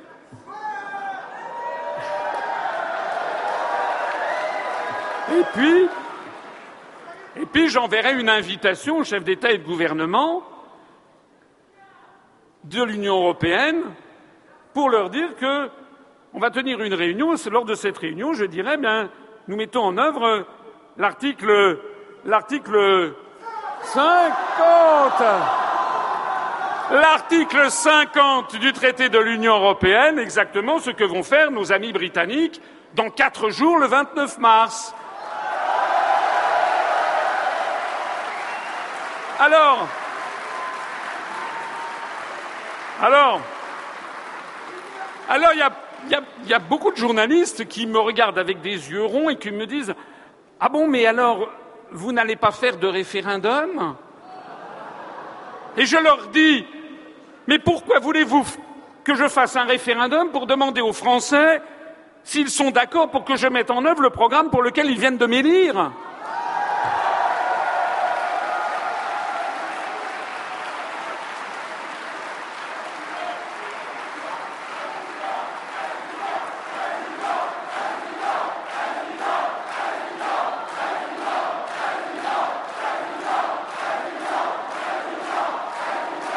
Il est vrai, il est vrai, il est vrai que les Français ont perdu l'habitude, les Français ont perdu l'habitude de voir un président de la République élu mettre en œuvre le programme pour lequel ils l'ont élu.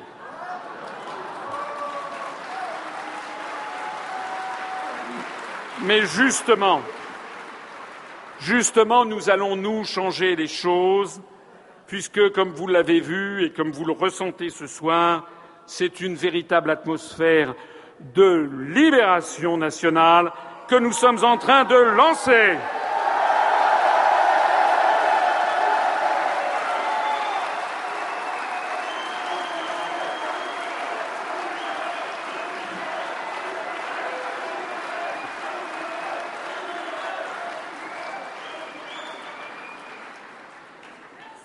Voudrais rappeler que le président de la République est donc le garant de l'indépendance nationale.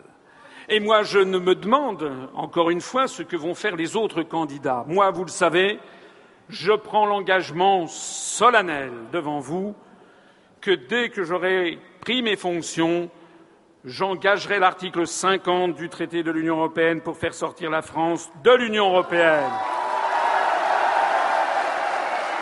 J'engagerai l'article 50, l'article 50.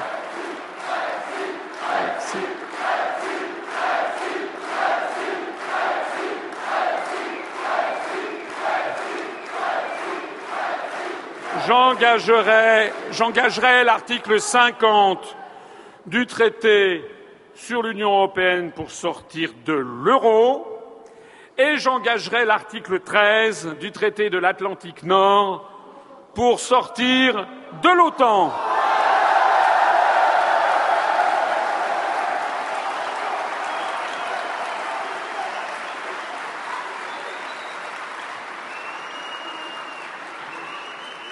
Le pouvoir du président de la République est, comme l'avait dit De Gaulle, le fondateur de la République, il doit être euh, l'homme de l'essentiel, c'est-à-dire celui qui doit et qui est responsable aux yeux de l'histoire, aux yeux de ses contemporains, aux yeux de ses successeurs, qui est responsable de la Maison France pendant la durée de son mandat.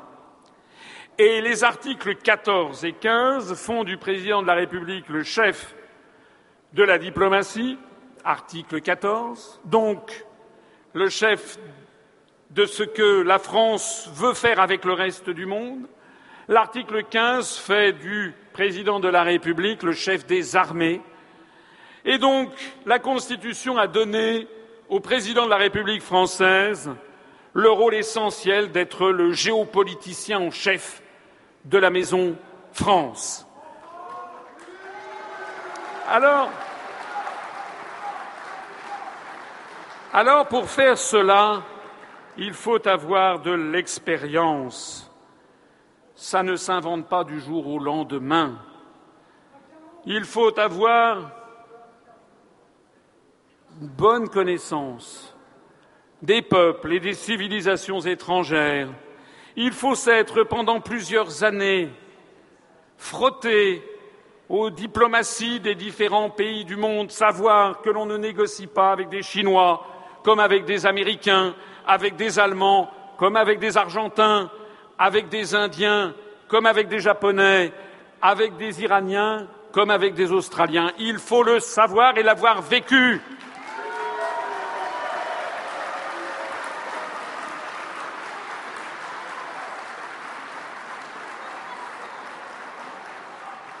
Il ne suffit pas d'avoir été adoubé par Jacques Attali sur TF1 pour le savoir.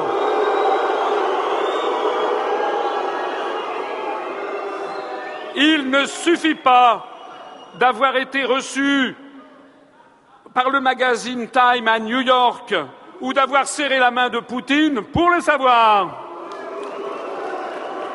Il faut avoir de l'expérience et de la carrure. Et puis, il faut avoir la volonté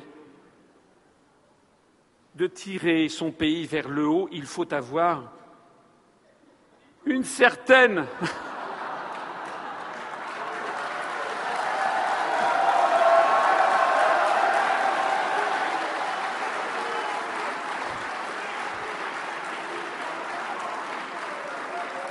Il faut avoir. Il faut avoir aussi une approche peut-être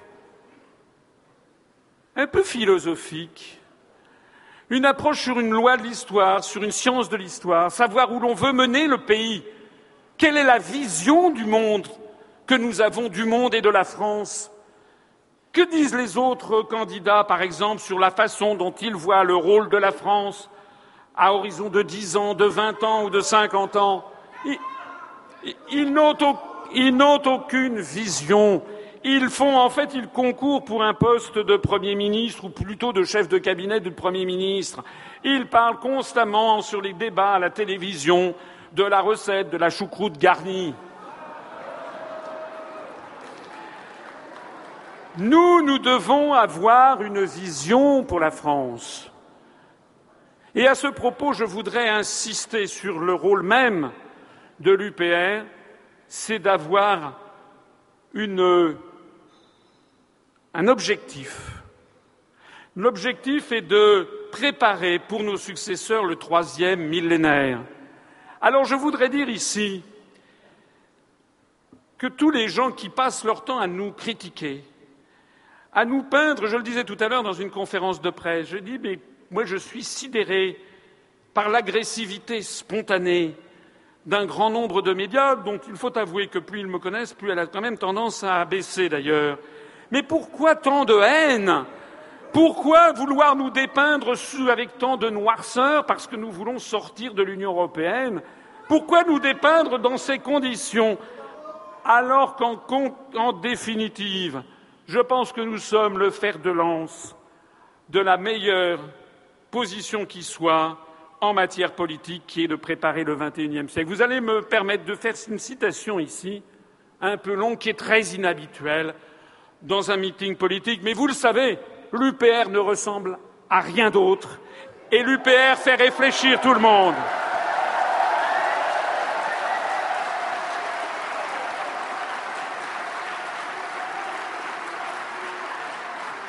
Alors, pendant que les autres vous entraînent vers le bas, avec des histoires de prétoire, de mise en examen ou de je ne sais pas quoi, nous, nous vous tirons vers le haut, nous tirons la population française vers le haut et la réflexion sur les siècles, siècles qui s'ouvrent.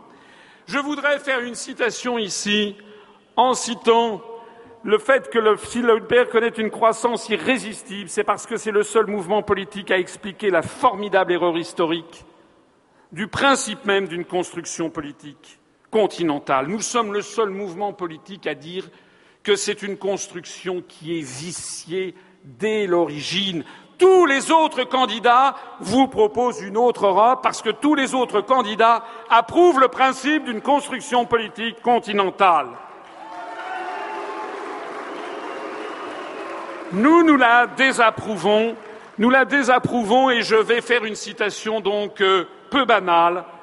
Je vais me faire, référence à Sri Aurobindo. Sri Aurobindo qui fut l'un des dirigeants du mouvement pour l'indépendance de l'Inde, mais qui fut aussi un philosophe, un poète et un écrivain spiritualiste. Sri Aurobindo qui puisait une partie de sa sagesse dans cette fameuse formule tirée d'un des Upanishads, Vasudhaiva Kutumbakan, c'est-à-dire le monde est une seule famille.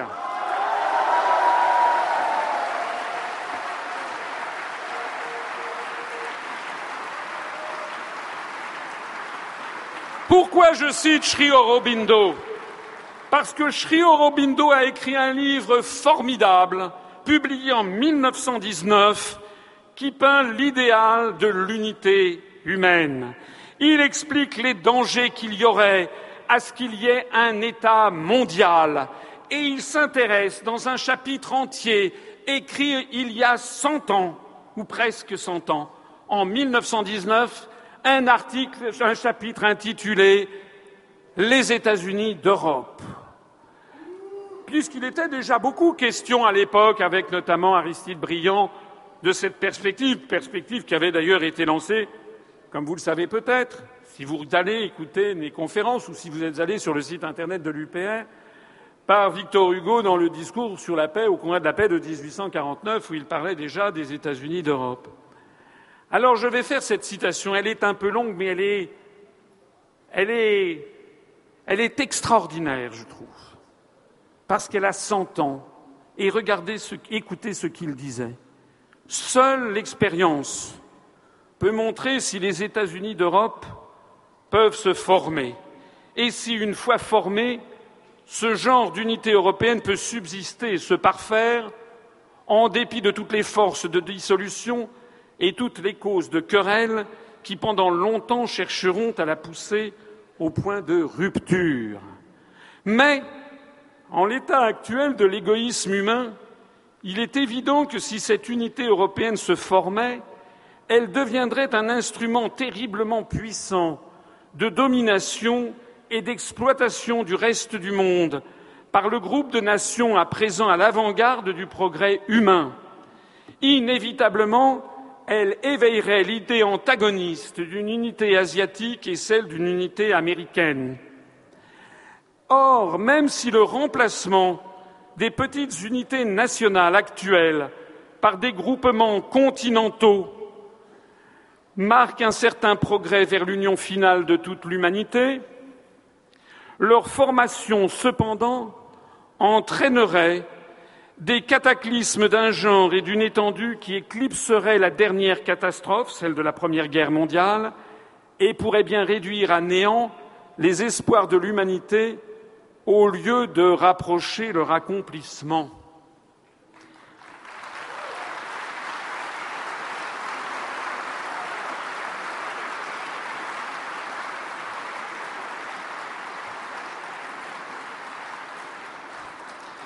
Et Sri Aurobindo de conclure. Mais l'objection principale à l'idée des États-Unis d'Europe est que le sentiment général de l'humanité cherche déjà à dépasser les distinctions continentales et à les subordonner à une idée humaine plus large. De ce point de vue, une division sur des bases continentales serait peut-être une étape réactionnaire du genre le plus grave et pourrait entraîner des conséquences extrêmement sérieuses pour le progrès humain. Par conséquent, si quelque ordre supranational nouveau doit se former tôt ou tard après le bouleversement actuel, il faudra que ce soit une association qui embrasse l'Asie, l'Afrique et l'Amérique autant que l'Europe, et essentiellement une organisation de la vie internationale composée de nations libres.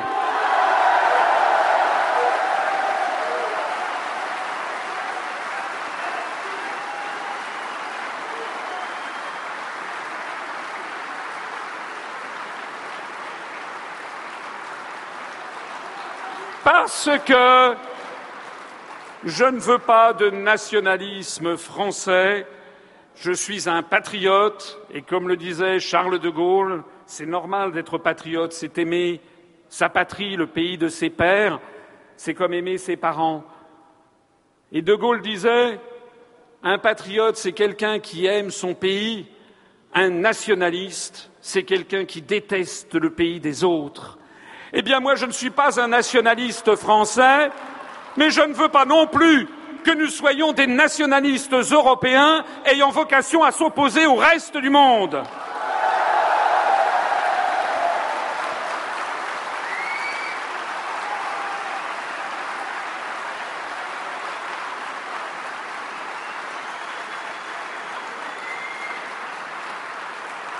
Il n'y a pas, il n'y a pas de sujet plus important est plus grave que celui-ci puisqu'il touche directement à l'avenir même de la France, à l'avenir de nos enfants, à la façon dont nous concevons l'existence sur Terre.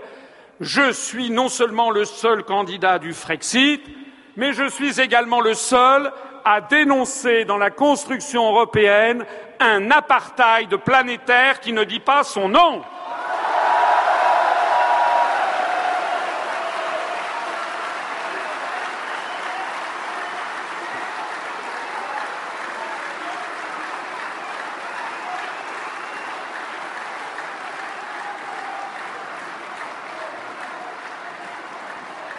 Pour la troisième,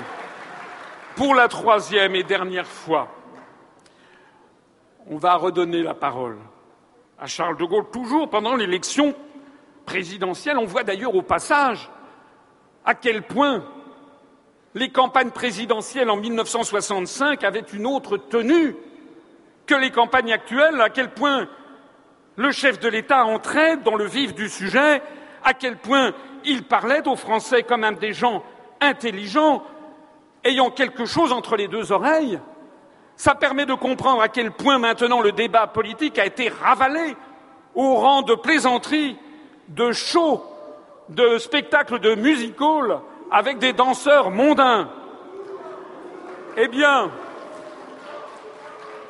Charles de Gaulle, avec ses mots à lui, à ce moment-là, dans cette conversation avec Michel Droit, a dit en fait à peu près la même chose que ce que disait en 1919 Sri Aurobindo et ce que je vous dis moi en 2017, c'est-à-dire que la France n'a pas à se limiter à une petite partie du territoire de la planète. La France a vocation à l'universel. Écoutez, Charles de Gaulle. Par conséquent, nous sommes obligés de prendre le monde comme il est et d'agir et de vivre dans ce monde-là. Alors, qu'est-ce que ça signifie? Ça signifie que la France n'a à s'interdire à elle-même aucune possibilité. La France est pour la paix. Il lui faut la paix. La France, pour renaître vraiment, pour se refaire et pour s'étendre, au sens le plus noble du terme, il lui faut la paix. Par conséquent, la France cherche la paix, cultive la paix, aide la paix partout. Comment En étant en rapport avec tout le monde Il n'y a aucune espèce de raison pour que nous excluions d'avoir de bons rapports avec ceci ou avec cela. Nous sommes les alliés des Américains et leurs amis, tant qu'il a l'air de subsister quelques menaces venant de l'Est sur l'Europe occidentale. Nous sommes également en termes de plus en plus étroits avec l'Europe de l'Est, parce qu'elle existe et parce qu'il n'y a aucune espèce de raison pour que nous ne prenions pas tous ces contacts pacifiques avec elle. Nous avons pris des contacts également pacifiques et étroits déjà assez avec la Chine. Nous en avons avec d'autres réalités du monde, comme l'Amérique latine, comme l'Afrique bien entendu, comme l'Inde, comme le Japon. Et pourquoi pas ce que nous appelons l'équilibre, qui va avec la paix, c'est un commencement de coopération internationale. Internationale. C'est cela que la France cherche à aider. Et c'est pourquoi la France n'exclut des rapports, avec qui que ce soit. Elle cherche à être en contact pratique, direct, fécond, avec tout le monde. Et elle l'est, figurez-vous. Je dirais même qu'actuellement dans le monde, si vous y faites attention, elle est la seule. Les Américains, tout puissants qu'ils sont, ne sont pas en bon terme tout le monde. Les Anglais non plus, pas encore. Les Allemands, je n'en parle pas. La Russie soviétique, ce n'est pas certain. Nous, nous sommes ce pays-là. C'est conforme au génie de la France. Nous n'en sommes plus à la domination et à vouloir l'établir. Mais nous sommes le peuple fait pour établir, aider la coopération internationale. C'est ça notre ambition nationale aujourd'hui. Et faute de celle-là, nous n'en aurions aucune. Mais il nous en faut une. Et celle-là, nous l'avons. Elle est pour le bien de l'homme. Elle est pour l'avenir de l'humanité. Et il n'y a que la France qui puisse jouer ce jeu-là. Il n'y a que la France qui le joue. Pour le.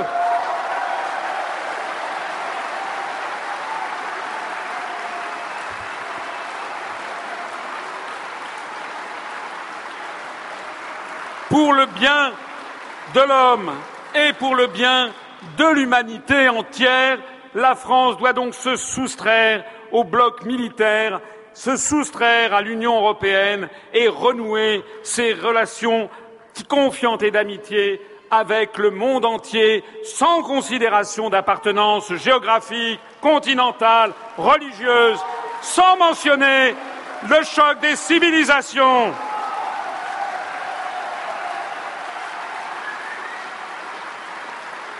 C'est la raison, c'est la raison pour laquelle je parle toujours devant le drapeau bleu, blanc, rouge de la République française, flanqué du drapeau de l'Organisation des Nations Unies, qui est actuellement l'organisation suprême pour gérer l'ensemble des nations. Notez bien d'ailleurs que mes concurrents, presque tous, parlent devant le drapeau bleu, blanc, rouge et le drapeau bleu aux étoiles d'or, qui est celui de l'asservissement. Et puis j'ai une concurrente qui, elle, parle devant le seul drapeau bleu, blanc, rouge. Eh bien, moi, je parle devant le drapeau bleu, blanc, rouge, flanqué du drapeau de l'Organisation des Nations Unies, parce que nous voulons avoir des relations avec le monde entier. Nous allons donner la priorité à la paix mondiale et au refus des blocs militaires, avec le retrait de la France de l'OTAN, avec le rappel immédiat de nos troupes présentes dans des guerres illégales.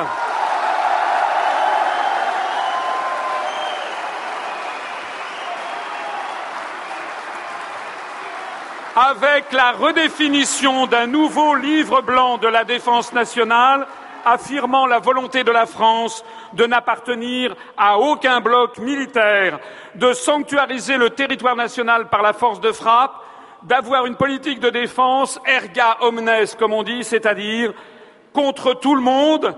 Nous nous protégeons a priori contre tous, nous n'avons pas d'ennemis désignés, mais en revanche, nous souhaitons être amis avec le monde entier.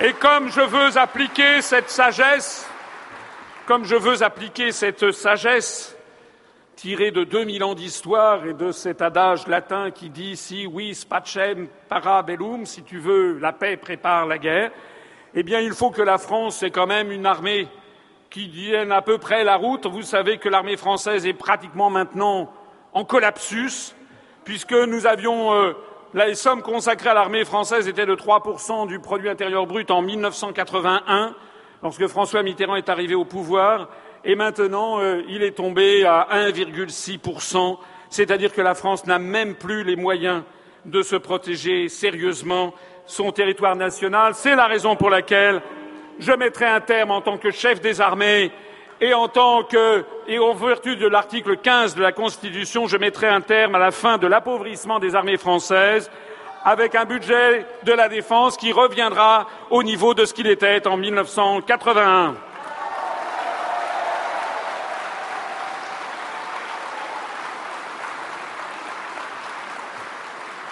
Et puis nous allons procéder à la résurrection d'une France indépendante en lien d'amitié avec le monde entier. Le grand retour d'une politique d'amitié et de coopération de la France avec la Russie, avec la Chine, avec le monde arabe, avec le monde musulman, avec le monde latino-américain, nous ne voulons pas du choc des civilisations. Nous ne voulons pas du monde multipolaire. Nous ne voulons pas du nouvel ordre mondial qui nous entraîne à son choc.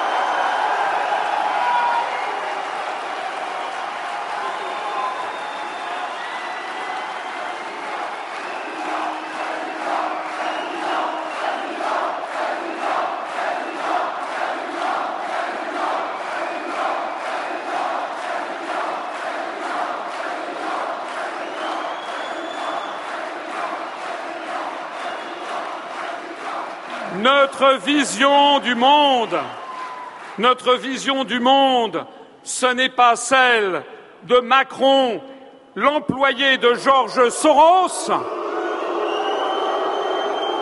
Notre vision du monde de demain n'est pas celle de Georges Soros, c'est celle de Sri Aurobindo.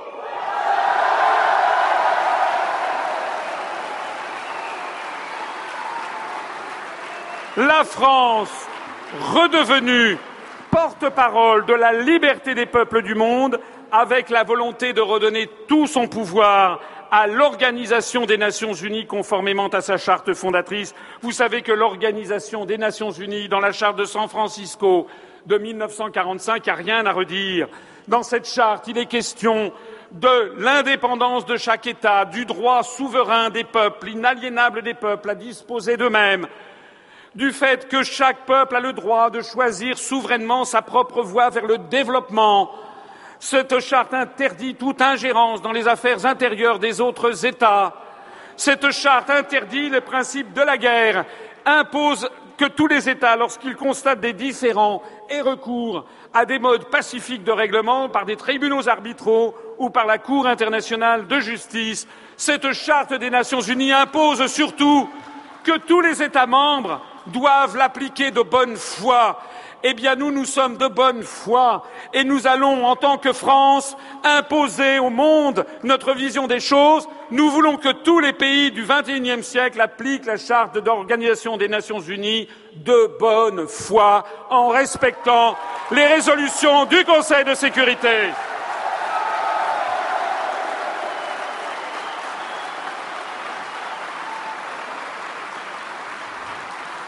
Nous mettrons fin à la France-Afrique.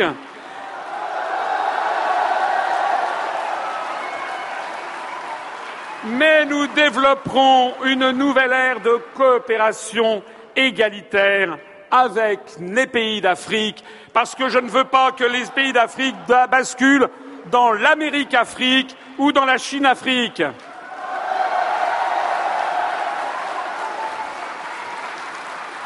Nous adopterons une politique planétaire pacifiste et réfléchie, veillant à donner à l'espace francophone mondial sa dimension politique et non alignée.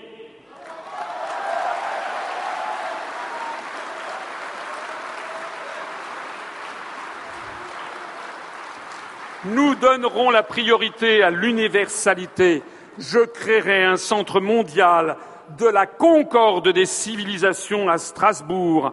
C'est le nouveau palais de l'UNESCO à Strasbourg, euh, excusez-moi, ce nouveau palais de l'UNESCO à Strasbourg sera assorti d'un centre mondial de la concorde entre les civilisations. Parce que je veux également transférer à Strasbourg l'UNESCO, actuellement présente à Paris, afin de libérer les espaces de l'UNESCO pour proposer à nos amis de la francophonie de créer une priorité à la francophonie avec un Parlement de la francophonie, où l'on pourra débattre entre tous les pays de la francophonie de notre vision du monde et des relations internationales.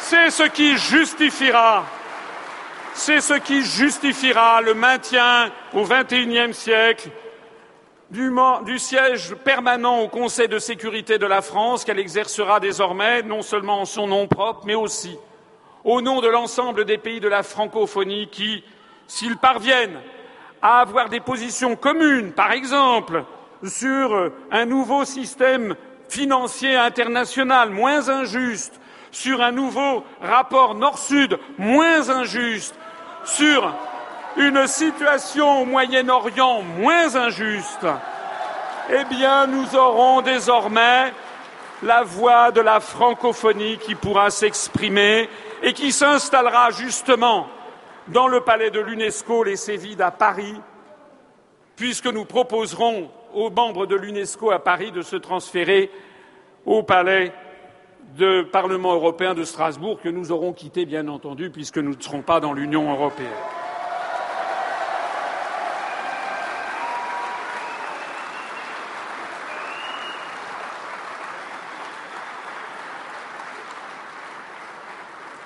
Je voudrais conclure ici pour vous dire à quel point nous sommes un grand pays à quel point la voix de la France manque aujourd'hui au reste du monde, à quel point les gens qui nous aiment, parce qu'il y a des millions de gens qui nous aiment dans le monde arabe, en Amérique latine, en Asie, en Afrique, en Chine, en Russie, en Extrême-Orient, en Amérique du Nord aussi et en Océanie. La voix de la France, elle manque au monde, nous allons la redonner au monde.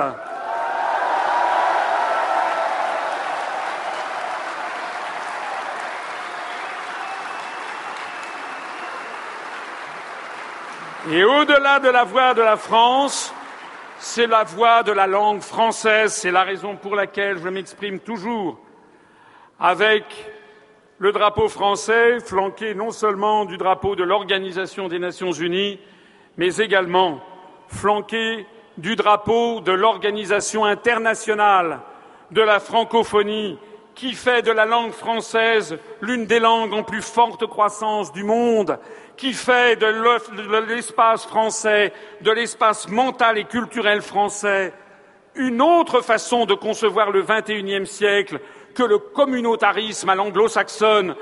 Nous, nous sommes pour des relations de solidarité, d'amitié, sans considération de couleur de peau ou de religion ou d'appartenance continentale.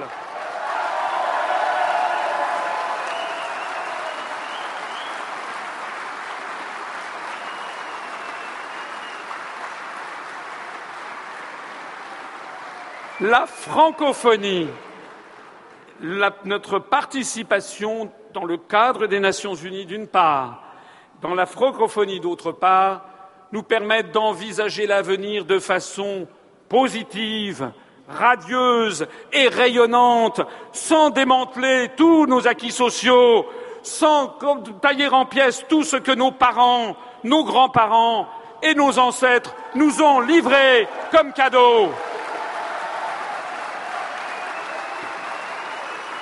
La francophonie, nos relations avec l'ensemble de l'espace francophone, c'est l'une des clés essentielles de notre avenir. Regardez cette petite vidéo qui vous montre en gros ce qu'est notre avenir.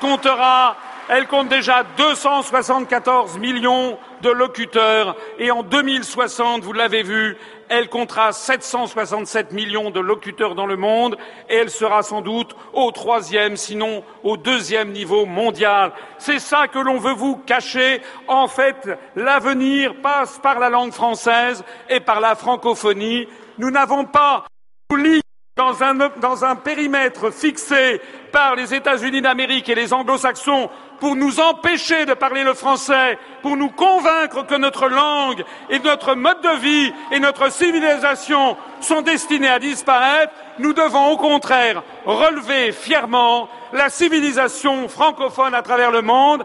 Il y a une vie après la construction européenne.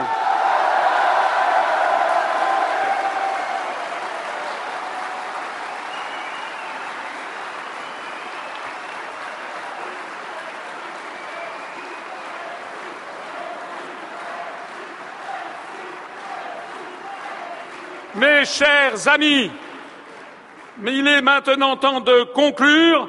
Vous l'avez compris, nous sommes galvanisés, portés par les événements. Nous allons réaliser un score que même les plus ambitieux d'entre vous n'imaginent pas le soir du premier tour. Parce que, parce que parce que nous allons procéder à la résurrection de la France. Vive la République et vive la France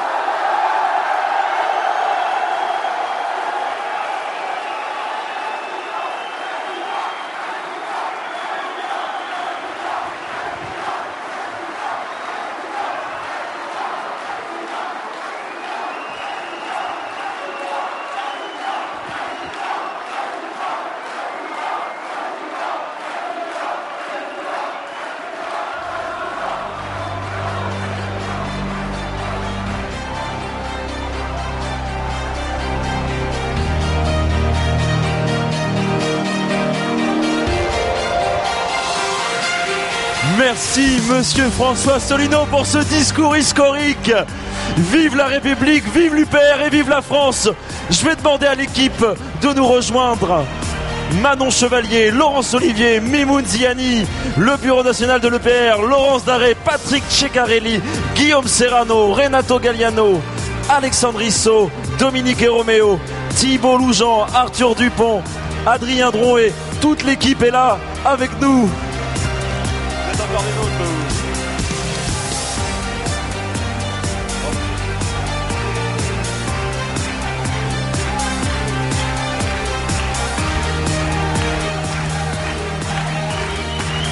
Allez, je demande un triomphe pour Monsieur François Solino.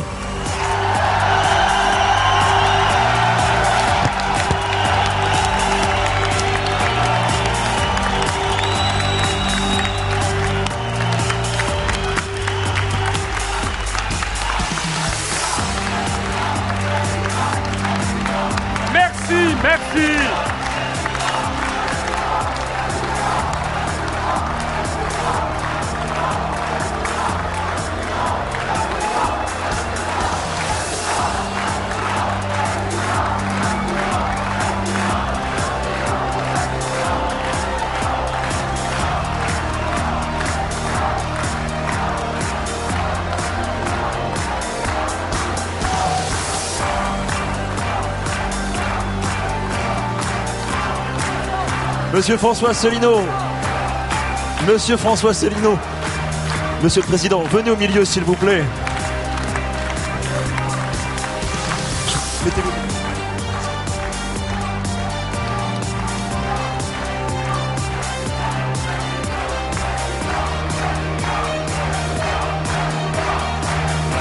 Mais vous allez voir, on va le faire.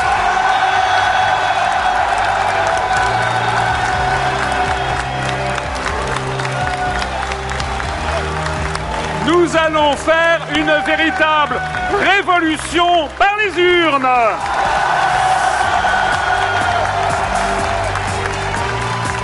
Parce que face à la vérité, à l'honnêteté et au courage, rien ne peut arrêter le déferlement qui arrive. Vive la France Vive la République et vive la France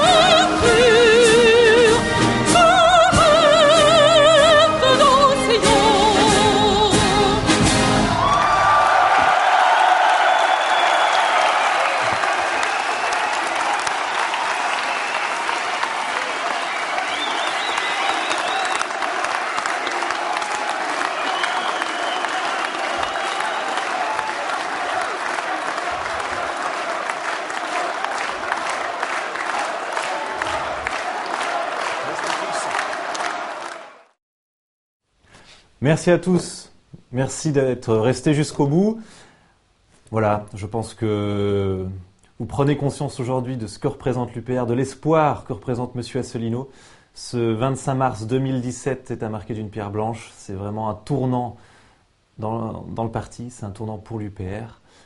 La suite, rappelez-vous, Monsieur Asselineau sera en meeting à partir de la semaine prochaine, donc Montpellier le 3 avril à partir de 20h30. Toulouse le 5 avril à partir de 20h30, suivi de Bordeaux le 6 avril à partir de 20h30. Ensuite, nous serons à Villabé le 7 avril à partir de 20h30. Le samedi 8, nous serons à Nancy à partir de 17h. Ensuite, ce sera le 10 avril euh, pour Lille à partir de 20h30. Et puis Marseille le 15 avril à partir de 17h. On continuera la semaine suivante, la semaine du premier tour, avec le 18 avril, Lyon à partir de 20h30.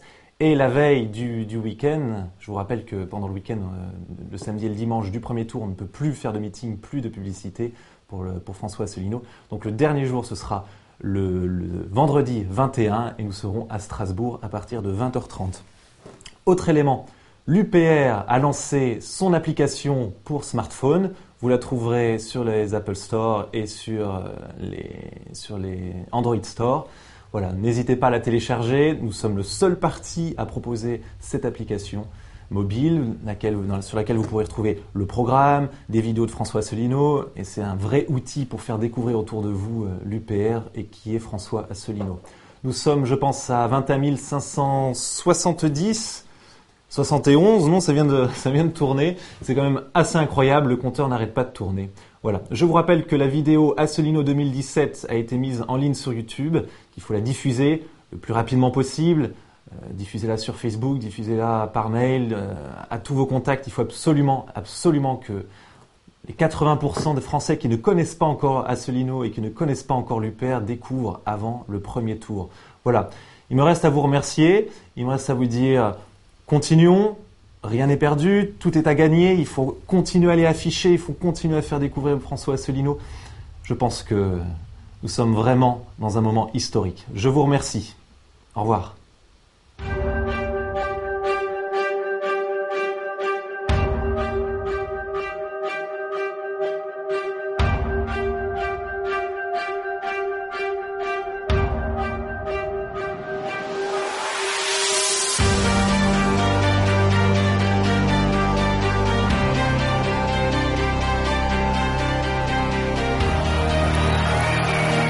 Pense qu'on est dans un moment historique. La commune, la France ne sont pas à vendre. Disparition complète de la France dans l'Europe. La France libre. Vive Frexit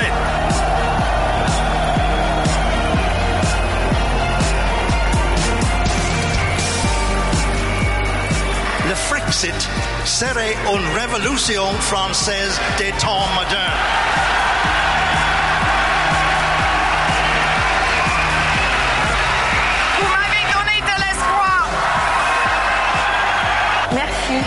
François Asselineau. Pour aller au fond des choses. Quelqu'un qui ne me prend pas pour un imbécile. Le monde entier est en train de regarder la France, qui est un symbole de liberté, d'égalité, de fraternité. Notre langue est si belle et si riche. N'ayons plus peur et reprenons notre indépendance. Vive l'UPR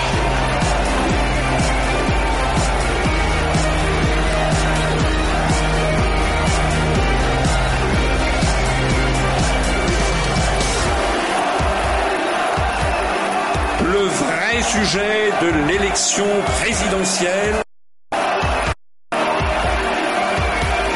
c'est l'indépendance de la France.